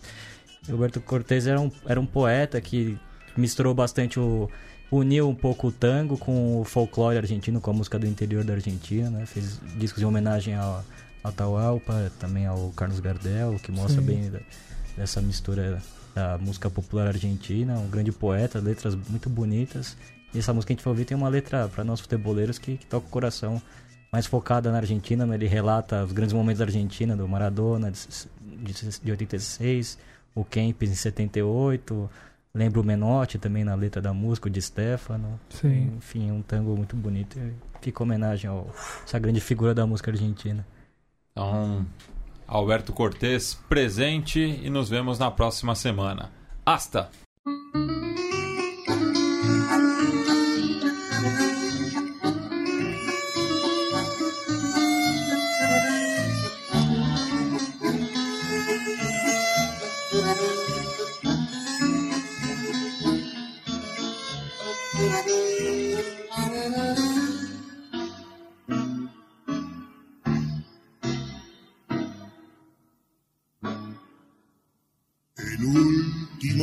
Golazo contra Grecia, que Diego nos legara como herencia.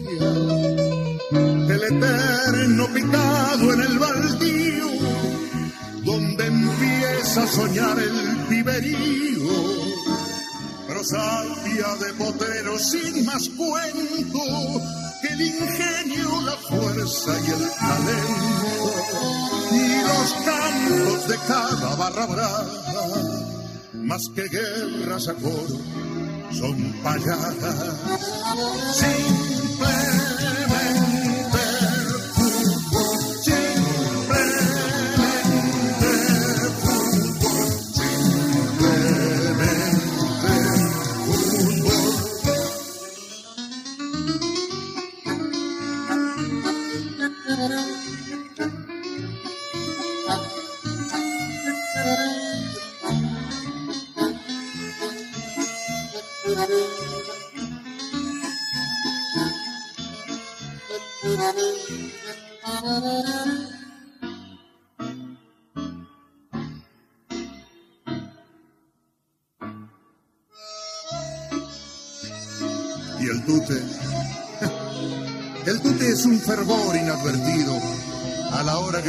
comienzan los partidos. Di Stefano, como una moraleja, le dice a la pelota: Gracias vieja, nobleza y emoción en cada cancha, donde es cada partido una revancha, como el flaco Menotti yo diría. Vamos fútbol, que vamos todavía.